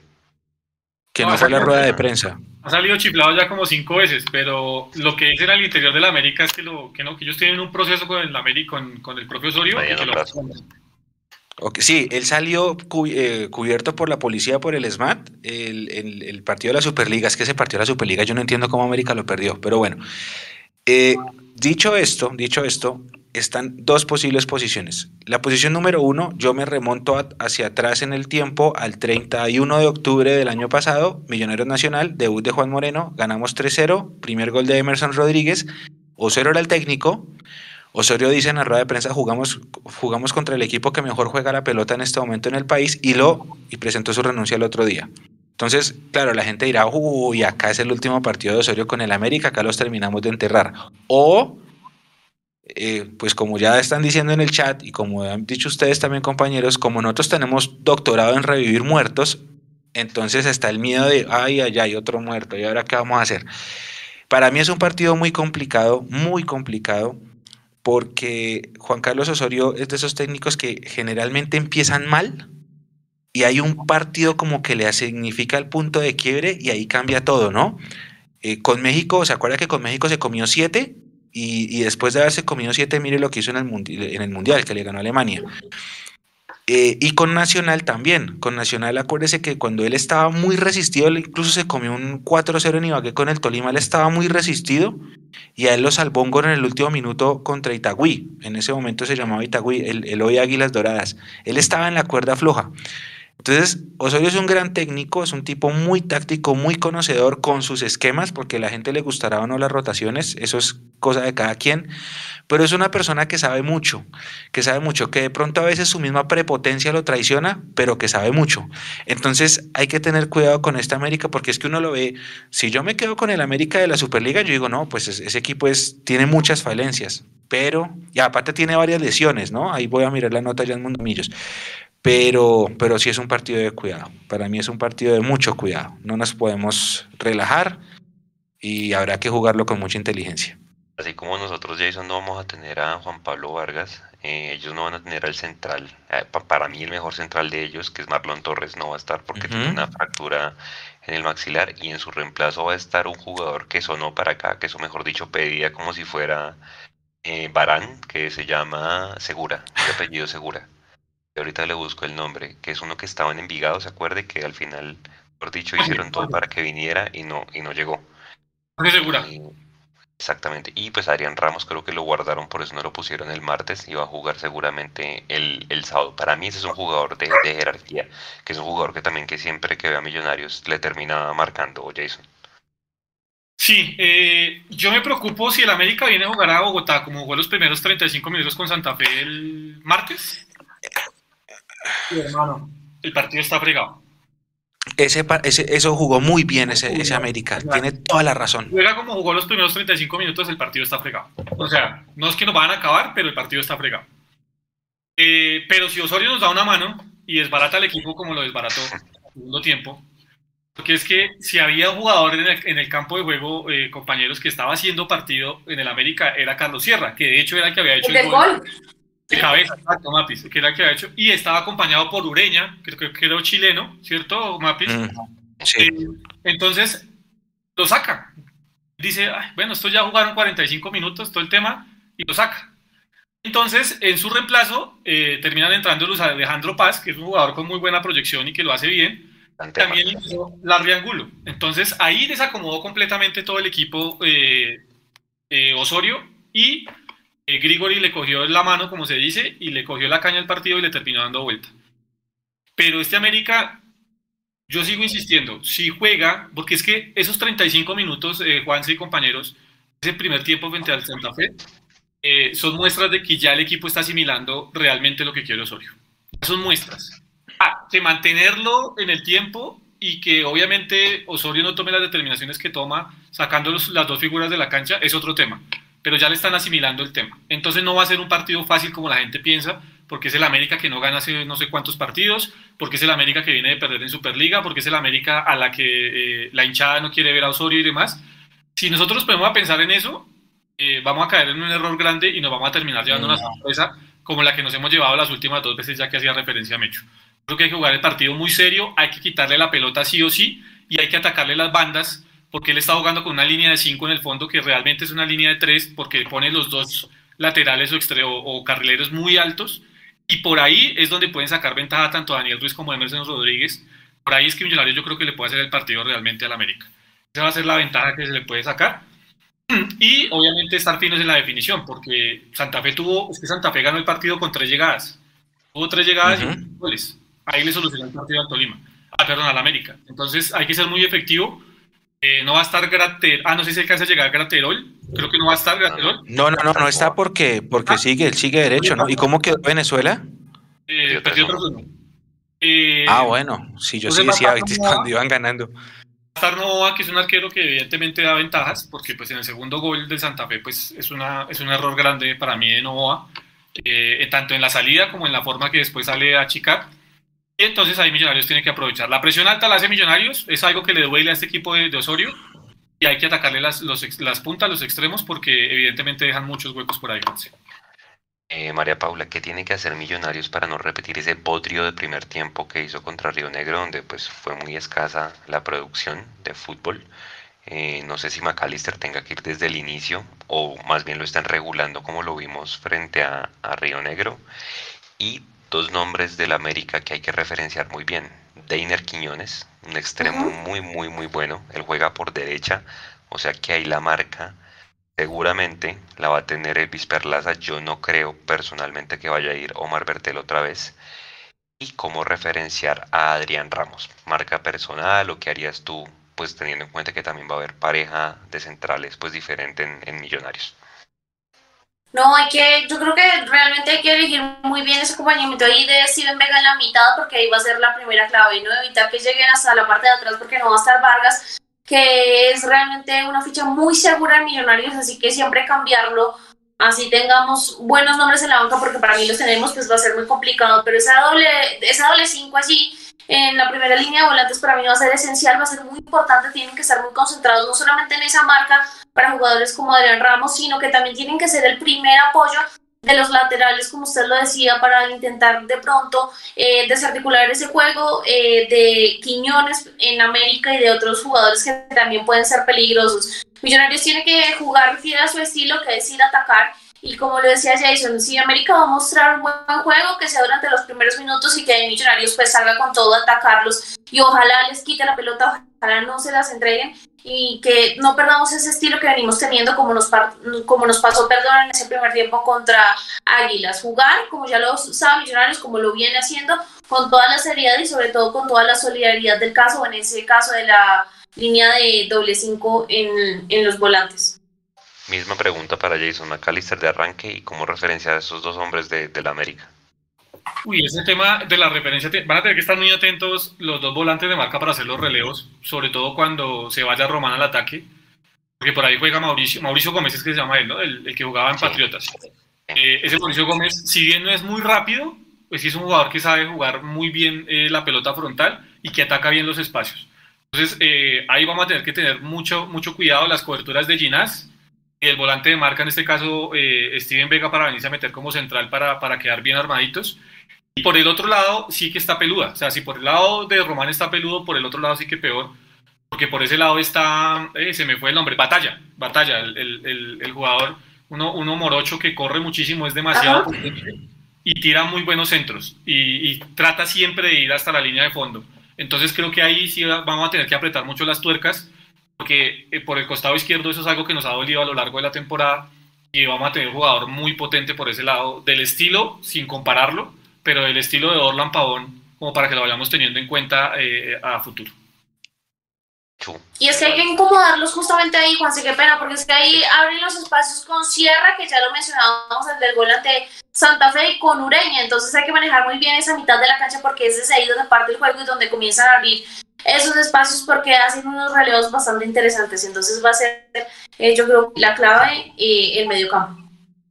Teniendo en cuenta Tal que, cual. Teniendo en cuenta que Gamero pues su hombre de confianza es Perlaza para este tipo de partidos. Yo creo que más, más lo de Río Negro fue el castigo por lo mal que jugó en Montería ese primer tiempo. Yo, pues, obviamente confío en Bertel, quiero que vaya a Bertel, pues porque me da mucho en ataque, pero el América es muy fuerte por las bandas y, y si Gamero es inteligente, creo que va a poner más bien esa, a, a, ¿cómo se dice? A, a Perlaza con el perfil cambiado. Entonces creo que por ese lado la primera pregunta es, ¿usted también cree que va a Perlaza?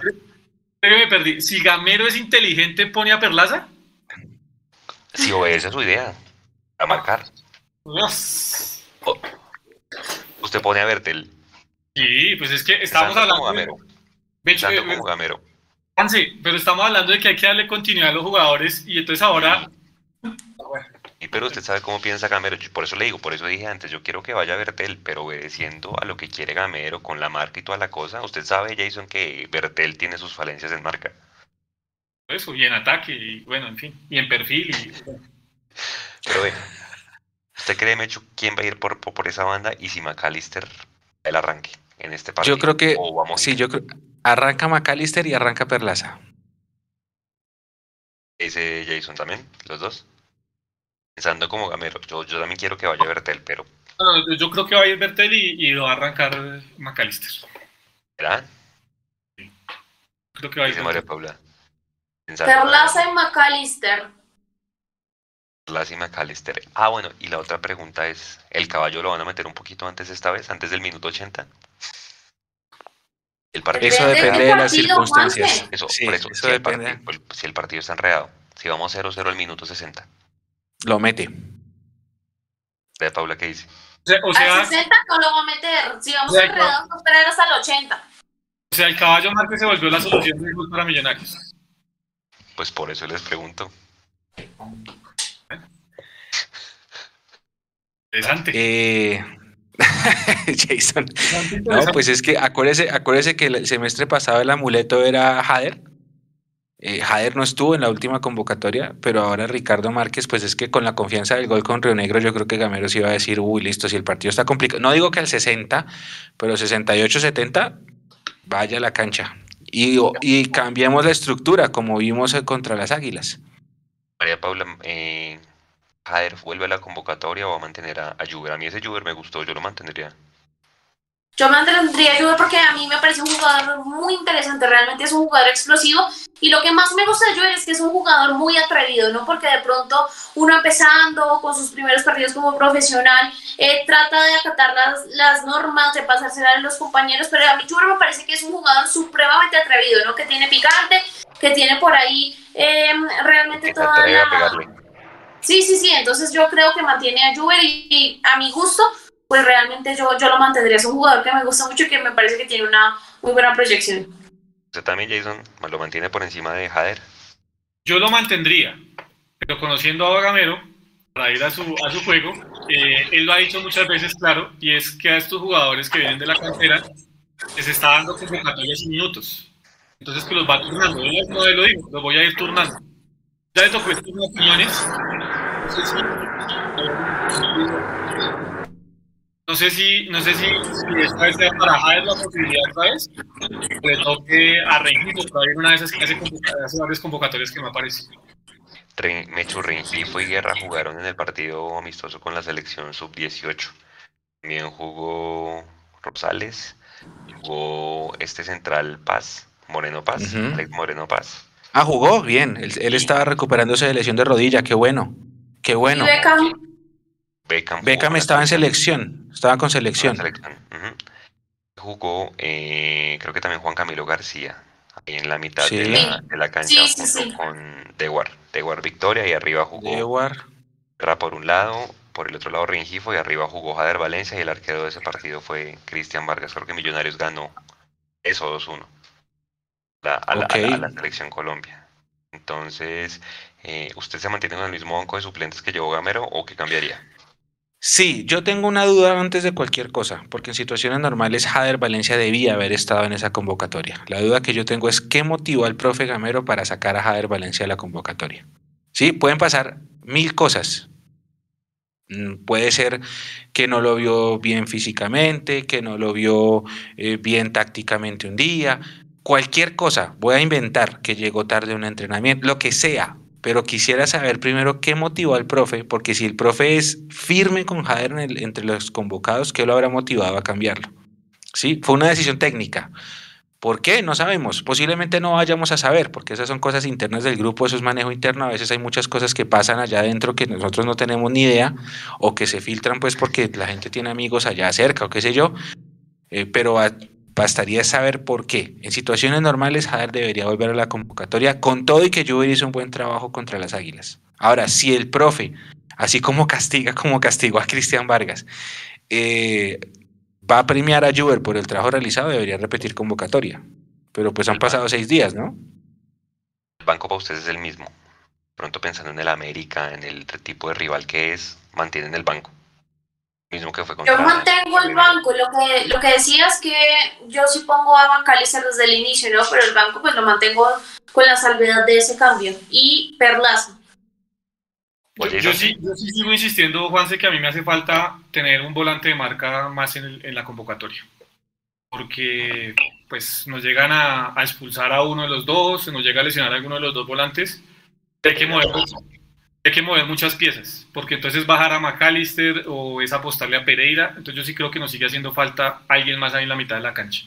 Yo sacrificaría a alguien en punta para darles equilibrio al equipo, pero pues obviamente eh, Gamero seguramente es lo que le digo yo creo que esta vez va a salir Juber Quiñones de la convocatoria y va a entrar Rengifo o, o va a entrar Javier Valencia otra vez porque los está turnando y ese sería el único cambio que yo creo que les va a dar.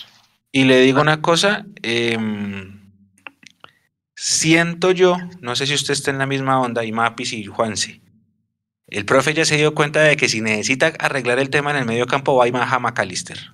Entonces el tercer volante de marca es Maca.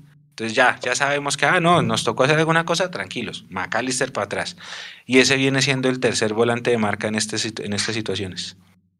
Pero espere que no me han respondido una pregunta. La estadística dice, Juan Pablo Vargas es el jugador que más duelos aéreos gana en toda la Liga Betplay 2021, segundo semestre. Gana el 70% de los duelos. Como van a ir Murillo y Ginás, de alguna manera se libera un cupo en los suplentes quién ocuparía ese cupo en los suplentes por, por Murillo, Jason. Bueno, ese es un buen punto, ese es un buen punto. Y si usted me dice a mí, entonces allá vamos y ponemos a García. Yo pondría a Juan Camilo García ahí eh, para, que fuera, que fuera uno de los suplentes. ¿Por qué, ¿Por qué pongo a Juan Camilo García? Eh, pues porque está comprobado que Breiner Paz no es ni la segunda, ni la tercera, ni la cuarta opción, porque ya lo ha dejado por fuera, ¿cierto? Ha preferido jugar con dos centrales zurdos que si hay algo complicado jugar con dos centrales zurdos, a tener a Breiner Paz en la banca. Entonces, en una de esas, pasó algo con Gina, seguramente retrocede a Steven lo pone a jugar como central y ahí acomodamos con, con, Pereira o con García en la mitad de la cancha. Por eso me declinaría yo por, por García. ¿Qué harías tú, María Paula? ¿Quién meterías para ocupar ese puesto que está liberando en el banco? Sí, a mí también me gusta la idea de Juan Camilo García sobre todo por cómo se puede ir desarrollando el partido de las fichas que va a mover, ¿no? Me gustaría allí en el medio porque a mí no me gusta que retroceda McAllister. Entonces también con Juan Camilo García allí en la mitad para darle un poco más de seguridad en la parte de atrás, sobre todo porque es muy fuerte la falta. ¿Qué dice Chu? ¿A quién no, ese, ese puesto es para Brainer Paz. Nosotros necesitamos un central suplente para no andar cambiando a Vega como contra Jaguares. Nosotros necesitamos un central suplente y ese central es Breiner. Si no, si no estaba Juan Pablo, Murillo va a ser titular, Breiner Paz tiene que ser el suplente. Oiga, Costa Rica cero, Honduras cero. Juan Pablo Vargas sentado todos los 90 minutos, no entró a la cancha. Y mire, rarísimo, rarísimo, el profe Luis Fernando Suárez está jugando con cinco defensas, a salvo que sean tres. Estoy viendo el reporte, pero lo pinta como si fuera cinco defensas, no sé si son tres y dos carrileros a lo Osorio, porque ahorita se está poniendo otra vez de moda el jugar con tres, ¿no? A mí me gusta mucho jugar con tres. Esa, línea, no, Juanse, pero esa línea de Suárez sí es línea de cinco. Esa sí es línea de cinco. Eh, y esa como la, de Pinto. Como la de Pinto, y esa ya la había usado con Honduras en el momento que dirigió Honduras. Eso, eso es como muy normal en el fútbol centroamericano, realmente. 5-4-1 jugó, jugó Costa Rica 0 a 0, México 1, Canadá 1, Estados Unidos 2, Jamaica 0 y El Salvador 1, Panamá 0.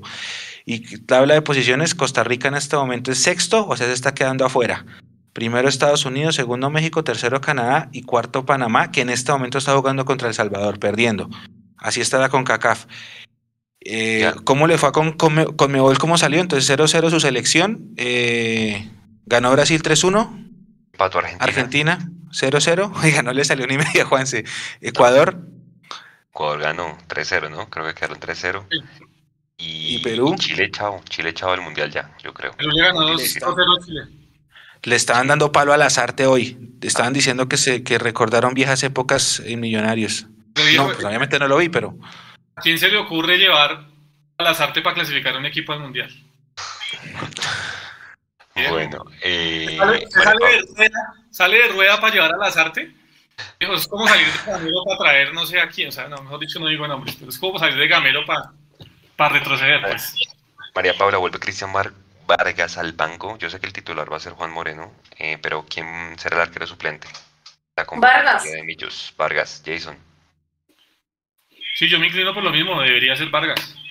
Hecho, Ruiz. Debería, no, debería ser Vargas. Debería ser Vargas. Es que yo todavía no entendí lo, de la, lo de la, del partido pasado. No entendí. Que había gente que decía que, era que Vargas tenía temas familiares, pero yo no creo, porque a mí me dijeron que salió bien molesto. Bien molesto salió cuando le confirmaron que no iba a ser convocado. Entonces, ¿qué problemas familiares? Bueno, señores y señorita, eh, último tema. Lo que sonó hoy todo el día, Enrique Camacho, pues nosotros logramos buscar la fuente directa y nos dice el mismo Camacho que efectivamente pues no está en sus planes renunciar en la siguiente junta directiva que será en el mes de marzo del otro año. Ahora, siendo sinceros, María Paula, ¿también algo que Camacho esté o no esté en Millonarios sabiendo quién manda más arriba? Es una figura eh, un poco, no sé, es que utilizar la palabra decorativo de pronto es muy fuerte, pero bueno, realmente no es una persona que creo que tome decisiones realmente o que sea muy influyente, ¿no? Está ahí para transmitir más que todo los deseos de la parte alta de la Junta, eh, hacia los demás, ¿no? Entonces realmente no veo o no vería el por qué cambiarlo si hasta el momento pues no creo que se haya puesto ninguna de las decisiones que viene de la parte alta, ¿no? ¿Qué dice Jason? Igual. También algo que, no esté. Sabemos, Juanse, que el que manda pues es Serpa, el, doctor Serpa, lo sabemos, eso está claro. Pero yo creo que la figura de presidente pues tiene precisamente, está ahí es porque, porque en algo es era algo beneficioso para el club. ¿Me entienden? Eh, y yo sí creo que el presidente juega, independientemente del club y demás, juega un papel importante. Y yo sí creo que eh, se podría tener una mejor gestión con otro presidente. Porque de pronto lo que falta es un presidente innovador. De pronto lo que falta es un presidente que venga con las ganas de hacer cosas que se han hecho hasta el momento. Y que transmita esas cosas y que dé soluciones de cómo hacerlas.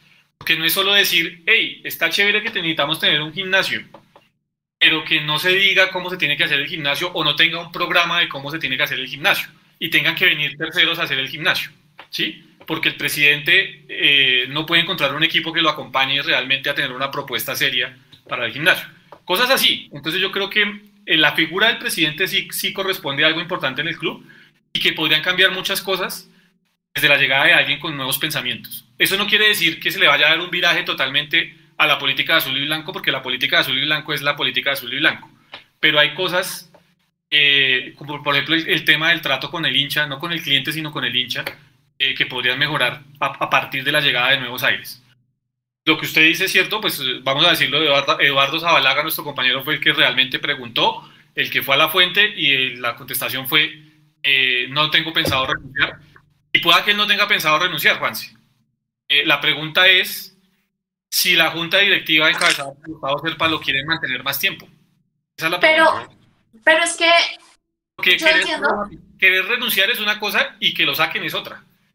Pero si yo entiendo que esa respuesta que acá se dio, que Eduardo le consiguió, es porque el rumor no fue, o la noticia que dio cierta página no fue, eh, Serpa quiere sacar a, Camacho de la directiva pedido la cabeza, sino que esa noticia que dieron fue que Serpa quería dar un paso al costado porque quería, tenía otros proyectos o algo así. Entonces, eso fue lo que realmente, digamos, que se desmintió por parte de Camacho, que no estaban sus planes, porque no fue una noticia que dijera eso de un tercero quiere despedir al Camacho o están pensando en em, enviarle su carta de despido, sino que fue realmente en, primera persona diciendo que él quería dar un paso al costado para enfocarse en otros proyectos.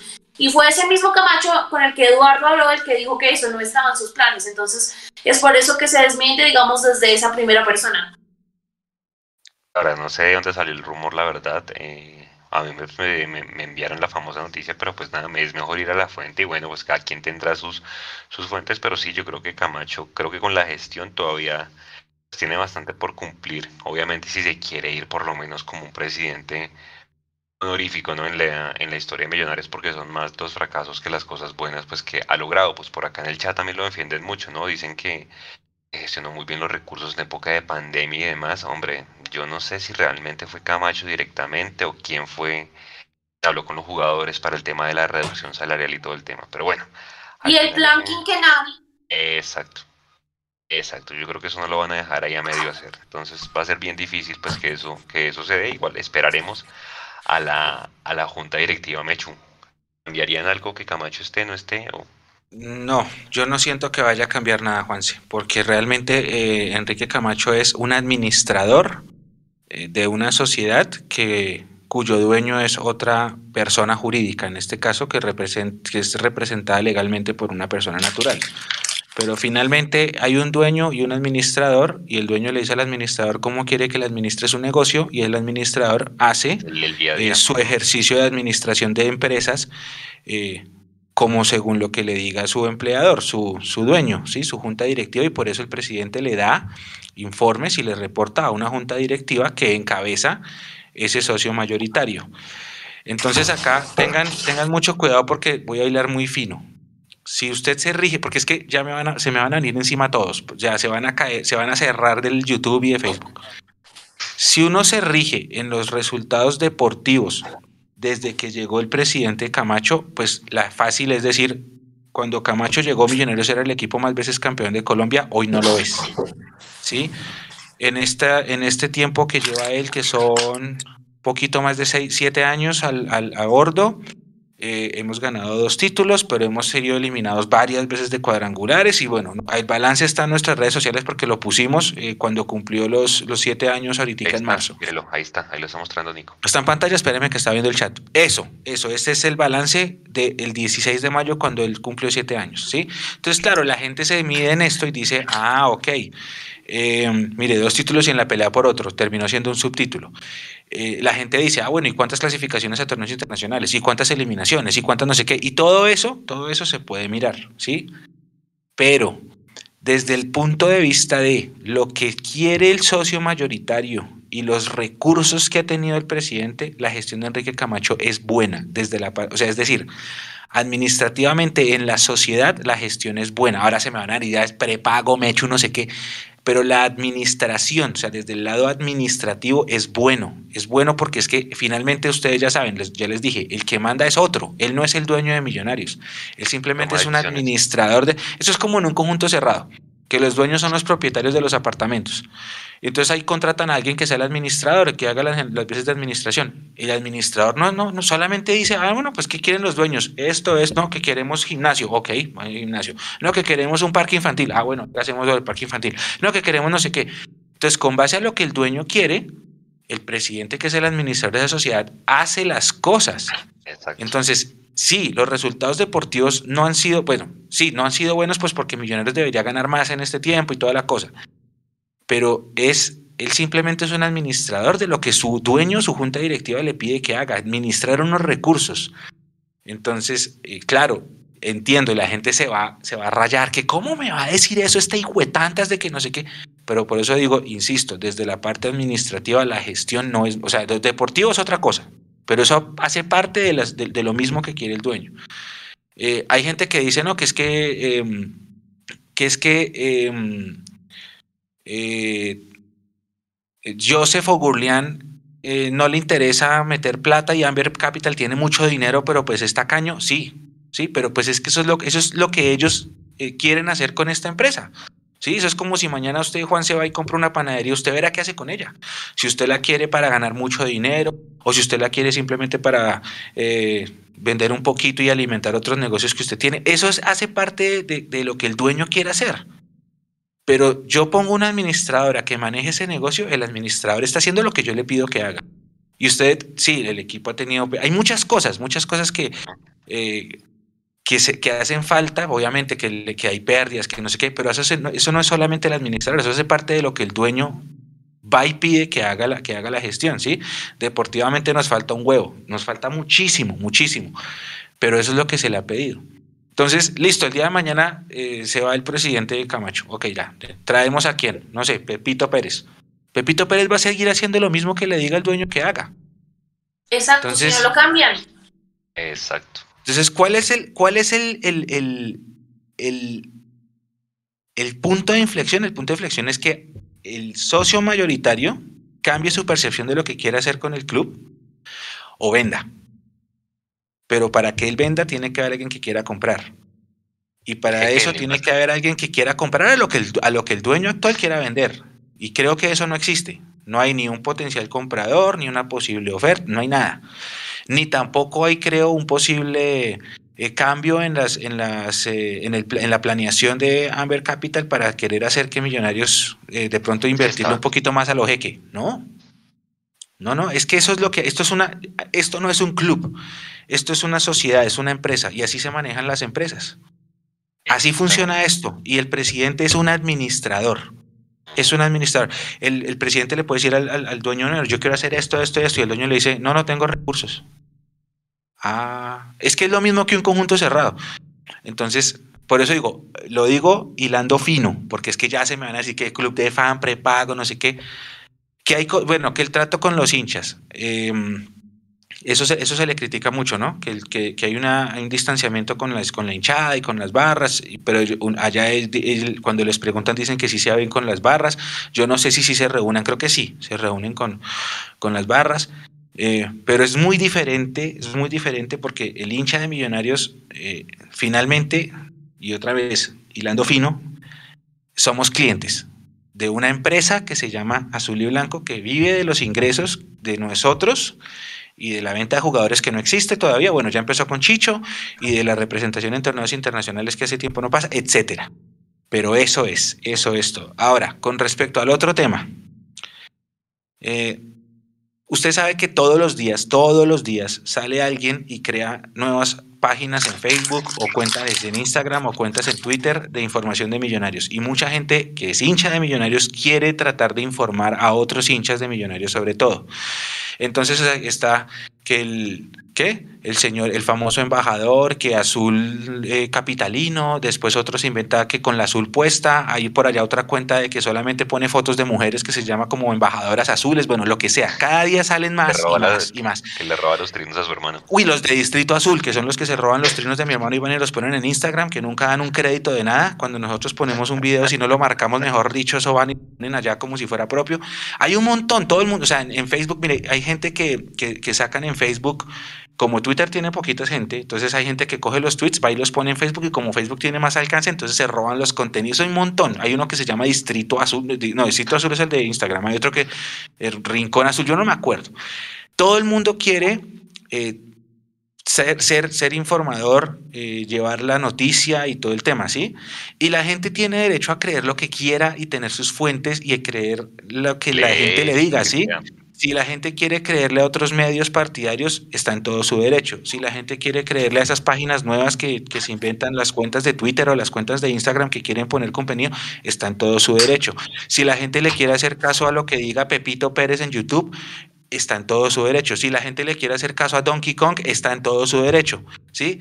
¿Qué es lo único que puedo decir yo? Nosotros tenemos una línea editorial en la que nuestro eh, nuestra política editorial es siempre confirmar la información y no tirar humo. Nosotros somos enemigos del humo. Ustedes se dan cuenta que nosotros nunca publicamos nada. Eh, eh, noticia posiblemente va a llegar. No, hasta que no esté firmado Jason Cárdenas, Jason Cárdenas no se anuncia, ¿sí? Eso hacemos nosotros. Entonces, ¿qué hicimos hoy? Nosotros fuimos a la fuente directa a preguntar que es lo que ustedes ya comentaron, particularmente, ya lo dijo Jason, fue Edu. Edu fue y preguntó directamente. Y eso es el deber ser, es lo que tenemos que hacer nosotros, es ir a buscar la fuente. Presidente, están diciendo esto, ¿es verdad? No es verdad. Listo, entonces como él, la fuente directa lo dice, nosotros ponemos, es mentira, no es verdad, preguntamos en la fuente directa. Que si el día de mañana llega a pasar que sí se da, bueno, nosotros tenemos la conciencia tranquila de que, de que fuimos a la fuente e hicimos nuestro ejercicio. Nuestro ejercicio y es... además, exacto. Dale, dale, no mami, hay- dale. Es justamente eso, ¿no? Si llega una noticia, el rigor periodístico es ir a investigar si sí o si no y luego comentarlo porque no hay ningún afán de querer alimentar el ego transmitiendo primicias. Exactamente, allá voy yo. Entonces ustedes nunca van a ver acá en ninguno de los espacios, en ninguno, ni en una videocolumna de Leandro, ni cuando Jason escribe, ni Juanse, ni Eduardo cuando hacía la, la de Sonidos del Silencio que la, la piensa retomar. Ustedes nunca van a ver que nosotros nos sentamos, es Mario Ladino que se inventó la de, la de Román. Nosotros nunca vamos a, ve- a- a- a- a sacar un contenido eh, buscando vender likes, buscando likes o buscando seguidores con cualquier bomba, ¿sí? Es decir, nosotros no, no- no nos van a ver acá nosotros diciendo, eh, Juanse, eh, bomba. ¿Será que Gustavo Serpa va a vender? Y hacemos un todo un, un- un- un, eh, circo así de información y empezamos a hablar acá solo para ganar seguidores y no, no, nosotros no. Nosotros acá vamos a tirar información que sea confirmada, corroborada, bien sea por fuentes oficiales o por fuentes cercanas a, a la noticia, fuentes reales. Pero eh, decir, ay no, es que, es que se va a Camacho, ¿quién confirmó? No, ahí me dijeron. Bueno, pues a usted le dijeron, nosotros fuimos y preguntamos a la fuente directa. La gente verá quién le cree. ¿Sí? Yo no estoy diciendo tiene que creer en Mundo Millo, no, si la gente no quiere creer porque por ahí vi a alguien que puso, no, que es que Mundo Millo siempre tiene la razón. No, nosotros simplemente hacemos el ejercicio que nos toca, porque a nosotros no nos gusta el humo y nosotros vamos a la fuente directa. Repito, la gente puede decir, mire la de Mario Ladino, que se puso por ganar likes a, tirar una bomba y el mismo jugador fue y lo desmintió. Entonces, programas, espacios en redes, eh, oficiales, no oficiales, lo que sea que quieran vender humo, lo que ustedes quieran. Lo que ustedes quieran. Lo único que yo les digo es, si a ustedes no les gusta Mondomillos, están en todo su derecho, no importa, no somos los únicos, hay un montón más de medios y como les digo, hay 77 mil cuentas distintas. eh, azul Te Quiero, Azul Millos, Embajador Azul, Distrito Azul, eh, Embajadores no sé qué, eh, Embajadores BTA, lo que sea, PTE, bueno, lo que sea. Hay un montón de gente que tira, que tira, que tira noticias, que tira buenas, que tira malas, que tira humo. La gente verá qué le cree. Lo único que yo les digo es que acá se hace un ejercicio eh, de ir a la fuente. Si- eh, a veces uno se equivoca, pues todos los, todas las personas se equivocan. Nosotros nos habíamos equivocado con alguna noticia, qué sé yo. ¿Se Pero acuerda, se acuerda con el cumpleaños de Andrés Ginas, pero fue por nos, nos pijamos creo. con una, nos pijamos con una, y ese fue un papelón. Y así como esa, hemos, hemos cometido errores, claro, pues somos humanos. Pero la gente puede mirar a quién le cree. Eh, pero no es que nosotros tengamos la verdad absoluta, es que simplemente nosotros hacemos un ejercicio juicioso de ir a, a indagar cómo está la noticia. Por eso yo siempre les digo, eh, mire, 100% embajador. Por ejemplo, eh, Esa es mi fuente. Jue madre, Nico. Eh, yo simplemente les digo, puede que a veces Mundomillos no tenga la chiva, porque a mí no me importa ser el primero, me importa import- informar mejor, informar bien. Si yo no, si Mundomillos no tiene la chiva, pero después informa, informa las cosas como son. Y en este caso fuimos a la fuente directa. Si después, pase lo que pase, llega a pasar algo, eh, pues tendremos el pantallazo en donde nos confirman esto de que, de que la información que se ha filtrado hoy es falsa. Y repito, gente que vende humo con un like, hay montones, montones, Mucho porque de eso se trata eso, montones. La gente verá quién le cree. Acá nosotros no practicamos eso, no practicamos eso. Noche Por eso- un medio tradicional cayó con el 75% del aforo, supuestamente, con una cuenta por allá fake de Claudia López, Jason. Y también el tema, de- y y eso ha pasado mucho, ¿no? Este tema de las redes hay que tener mucho cuidado porque es el pan de cada día. Lo que pasa es que uno no está metido en el tema de la política y demás, pero en la, en la política sí que pasa esto, ¿no? Que todos los días salen noticias fake y, y por el afán de, de tener la chiva, pues eh, X o Y periodista lo termina, lo termina retuiteando, lo termina tuiteando y, y pues termina haciendo el ridículo. Estoy en la línea de Mechu, creo que por eso nos hemos destacado. Al menos yo desde que estoy haciendo este ejercicio siempre lo he hecho. Eh, al punto que, por ejemplo, cuando lo de Wicker Fariñez, pues yo tenía en aquel, en aquel momento toda la información de contrato, de cuánto valía, todo el tema, eh, tenía las fotos y. Y, hasta que no estuve seguro de que realmente venía, no, no, no, me, no me atreví a decirlo al aire. eh, pues era tan así que también hay de todo, ¿no? Recuerdo que el director del medio en el que yo estaba en ese momento me dijo que él no iba a caer en especulaciones cuando yo ya le estaba mostrando contratos y todo. Eh, y, no, y no me dejó decir la, la noticia al aire. Y a los 10 minutos Millonarios mandó el tweet eh, diciendo que Wilker Fariñez era jugador de Millonarios. Eso fue como a la 1 y 10, 1 y 4 de la tarde. Eh, entonces ahora sí, Jason, de, de, la información. Terminamos dando la información ya cuando, pues, desafortunadamente, ya Millonarios lo, lo, había dado como oficial. Pero es eso, es, es primero tener la, la posibilidad de confrontar realmente cuál es la noticia, qué es lo que está pasando, no quedarnos solo en me dijeron, podría ser, podría llegar, porque realmente, eh, sobre todo con el tema de las contrataciones, pues a, a usted lo empiezan a llamar los, Ah, no. los empresarios desde noviembre para decirme, eh, mire que fulanito de tal puede llegar a Millonarios, mire que fulanito de tal preguntaron, mire que fulanito de tal tal cosa. Resulta que es para que nosotros pongamos a sonar esos nombres eh, para ellos poderlos ubicar luego en algún otro equipo. Entonces en ese, en ese juego sí no hemos caído y trataremos de no hacerlo. No, pues mire que nosotros, voy voy a contar una interna, voy a contar una, una interna así, mejor dicho, para que los, para premiar a los que están hasta, hasta ahora en vivo. El año pasado, eh, Eduardo se consiguió el dato de que se cancelaba el torneo mucho tiempo antes de que la misma, de que la misma Di Mayor lo publicara. Mucho, es una historia así parecida a la que usted contó, Jason, y yo no le creí. Y yo no le creí. Y, y, esa bomba después la soltó. O sea, teníamos la primicia y yo, ahí sí es toda mía, yo no le creí. Eh, obviamente Eduardo se me pegó una emberracada tremenda y, y, a mí me tocó obviamente doblegar y decirle, Eduardo, perdóneme la vida, por favor, esto no vuelve a pasar, nunca más vuelve a pasar. Y ahí yo aprendí que nosotros tenemos un equipo de trabajo que son, nos estamos acá al 5, pero el equipo de trabajo es más. Entonces uno aprende, ya uno aprende que tiene que confiar en su equipo de trabajo. Yo con ese Eduardo aprendí y nunca más a ninguno le volví a cuestionar nada porque justamente de esa fue de esa nació el aprendizaje. Una igualita a la suya, Jason. Eduardo la tenía, confirmadísima. No se va a jugar más el torneo, no sé qué. Y yo decía, pues no puede ser porque no haya dicho nada. Hágame caso. Que... Y no la pusimos y, y, ahí está. Otro ejemplo es, por ejemplo, la de Alberto Gamero. La de Alberto Gamero, eh, perdón, Juan se tenía, tenía la, la noticia desde mayo, pero ahí dijimos quietos porque hasta que no haya una firma, no pongamos nada. Entonces nos guardamos y, ya que ya firma ayer, entonces ahí sí, tal como lo habíamos dicho en el space, no sé qué, no sé qué, no sé qué. Pero siempre tratamos de hacer un ejercicio serio justamente para no caer en esas humaredas y para no tratar de vender humo. Eh, porque no hay no, o sea, a mí no me gusta eso, porque eso es jugar con el, con el, con el corazón de la gente, porque la gente Oye, se ilusiona mucho. ¿sí? Digamos, yo puedo llegar a decir, yo puedo llegar a, podemos decir, Nico, eh, Nico, voy a contar algo así. Nico siempre pregunta los jueves, muchachos, ¿cómo es el título del live? Entonces, hacemos, alguien le dice, hacemos un consenso o tiramos nombres, no sé qué tal.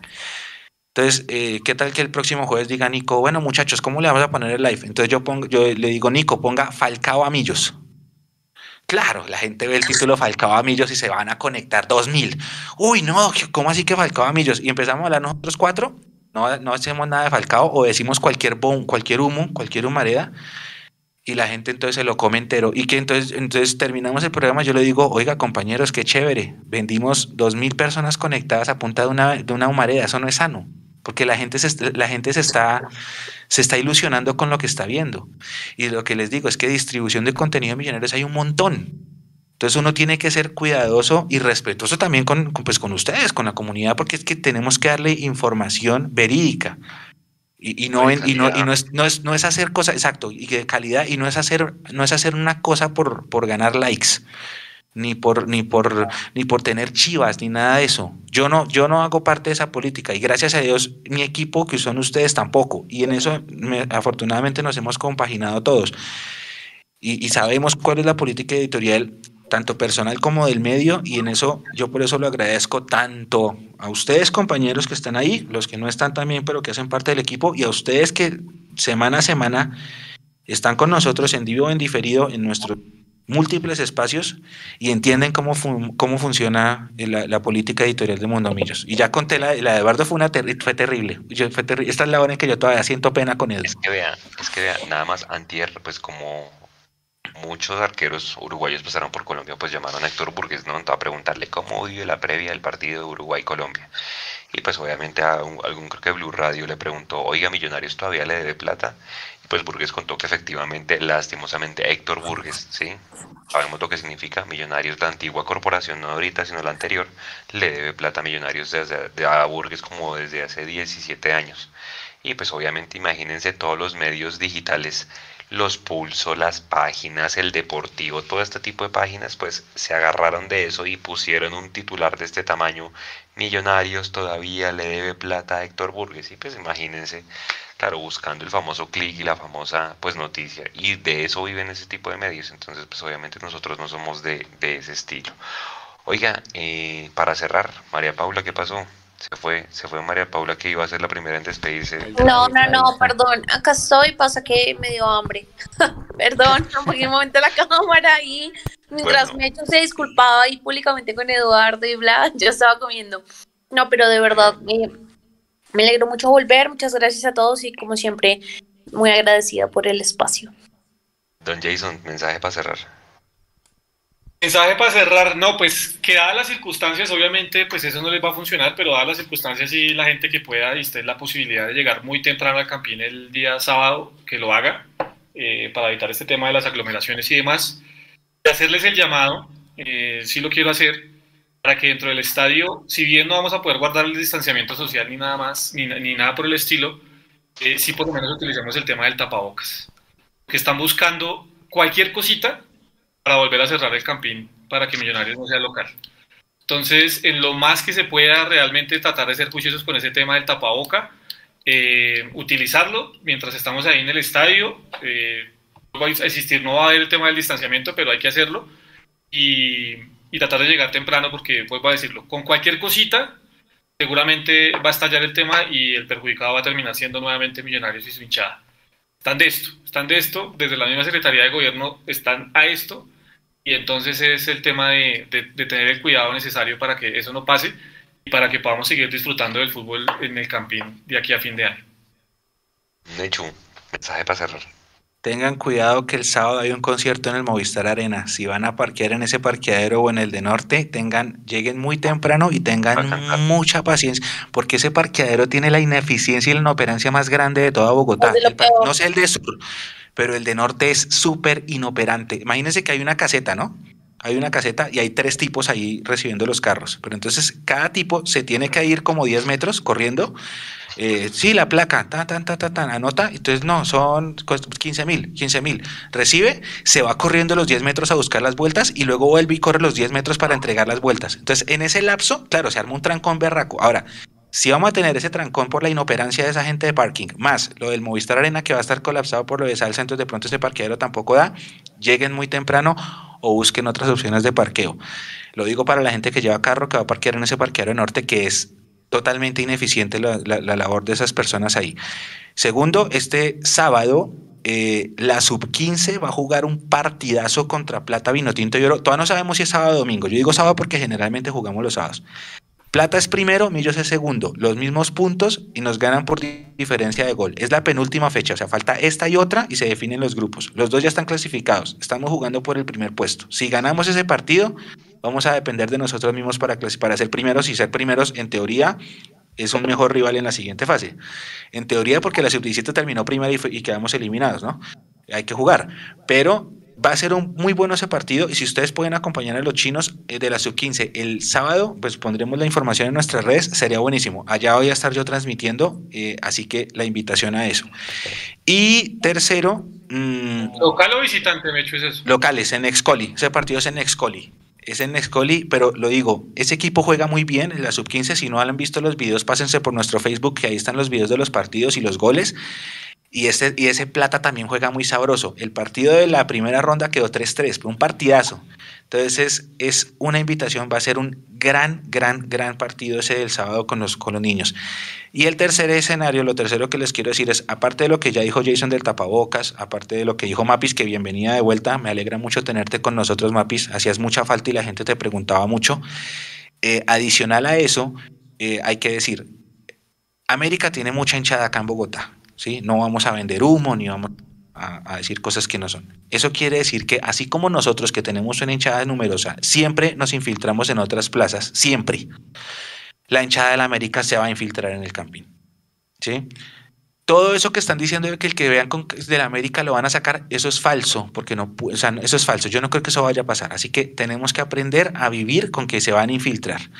Y tengan mucho cuidado porque cualquier conato de violencia o lo que sea, la alcaldía tiene la lupa puesta sobre nuestra hinchada. No sobre la hinchada de Bogotá, la hinchada nuestra, porque es una alcaldía como las últimas, muy santafereña. Entonces, tengan mucho cuidado y no den papaya. Se va a infiltrar gente del rival. Eso es normal. Eso es normal porque nosotros también nos hemos infiltrado en el Pascual muchas veces. Entonces tengan paciencia y no caigan en la trampa. Fútbol de verdad en paso. Nosotros vamos a ver nuestro partido. Ojalá ganar. Después de ganar, si quieren ir a celebrar, eh, porque es sábado por la noche, como quieran. Pero no caigan en la trampa ni se dejen provocar, porque va a ser normal. Eso va a ser normal. Por favor, eso es todo lo que yo quería decir y nos vemos el sábado y ojalá le ganemos al América de Osorio. Sí, mire que el, disturbio rojo puso, puso boletería. Es normal, es normal. Solo hay que no caer.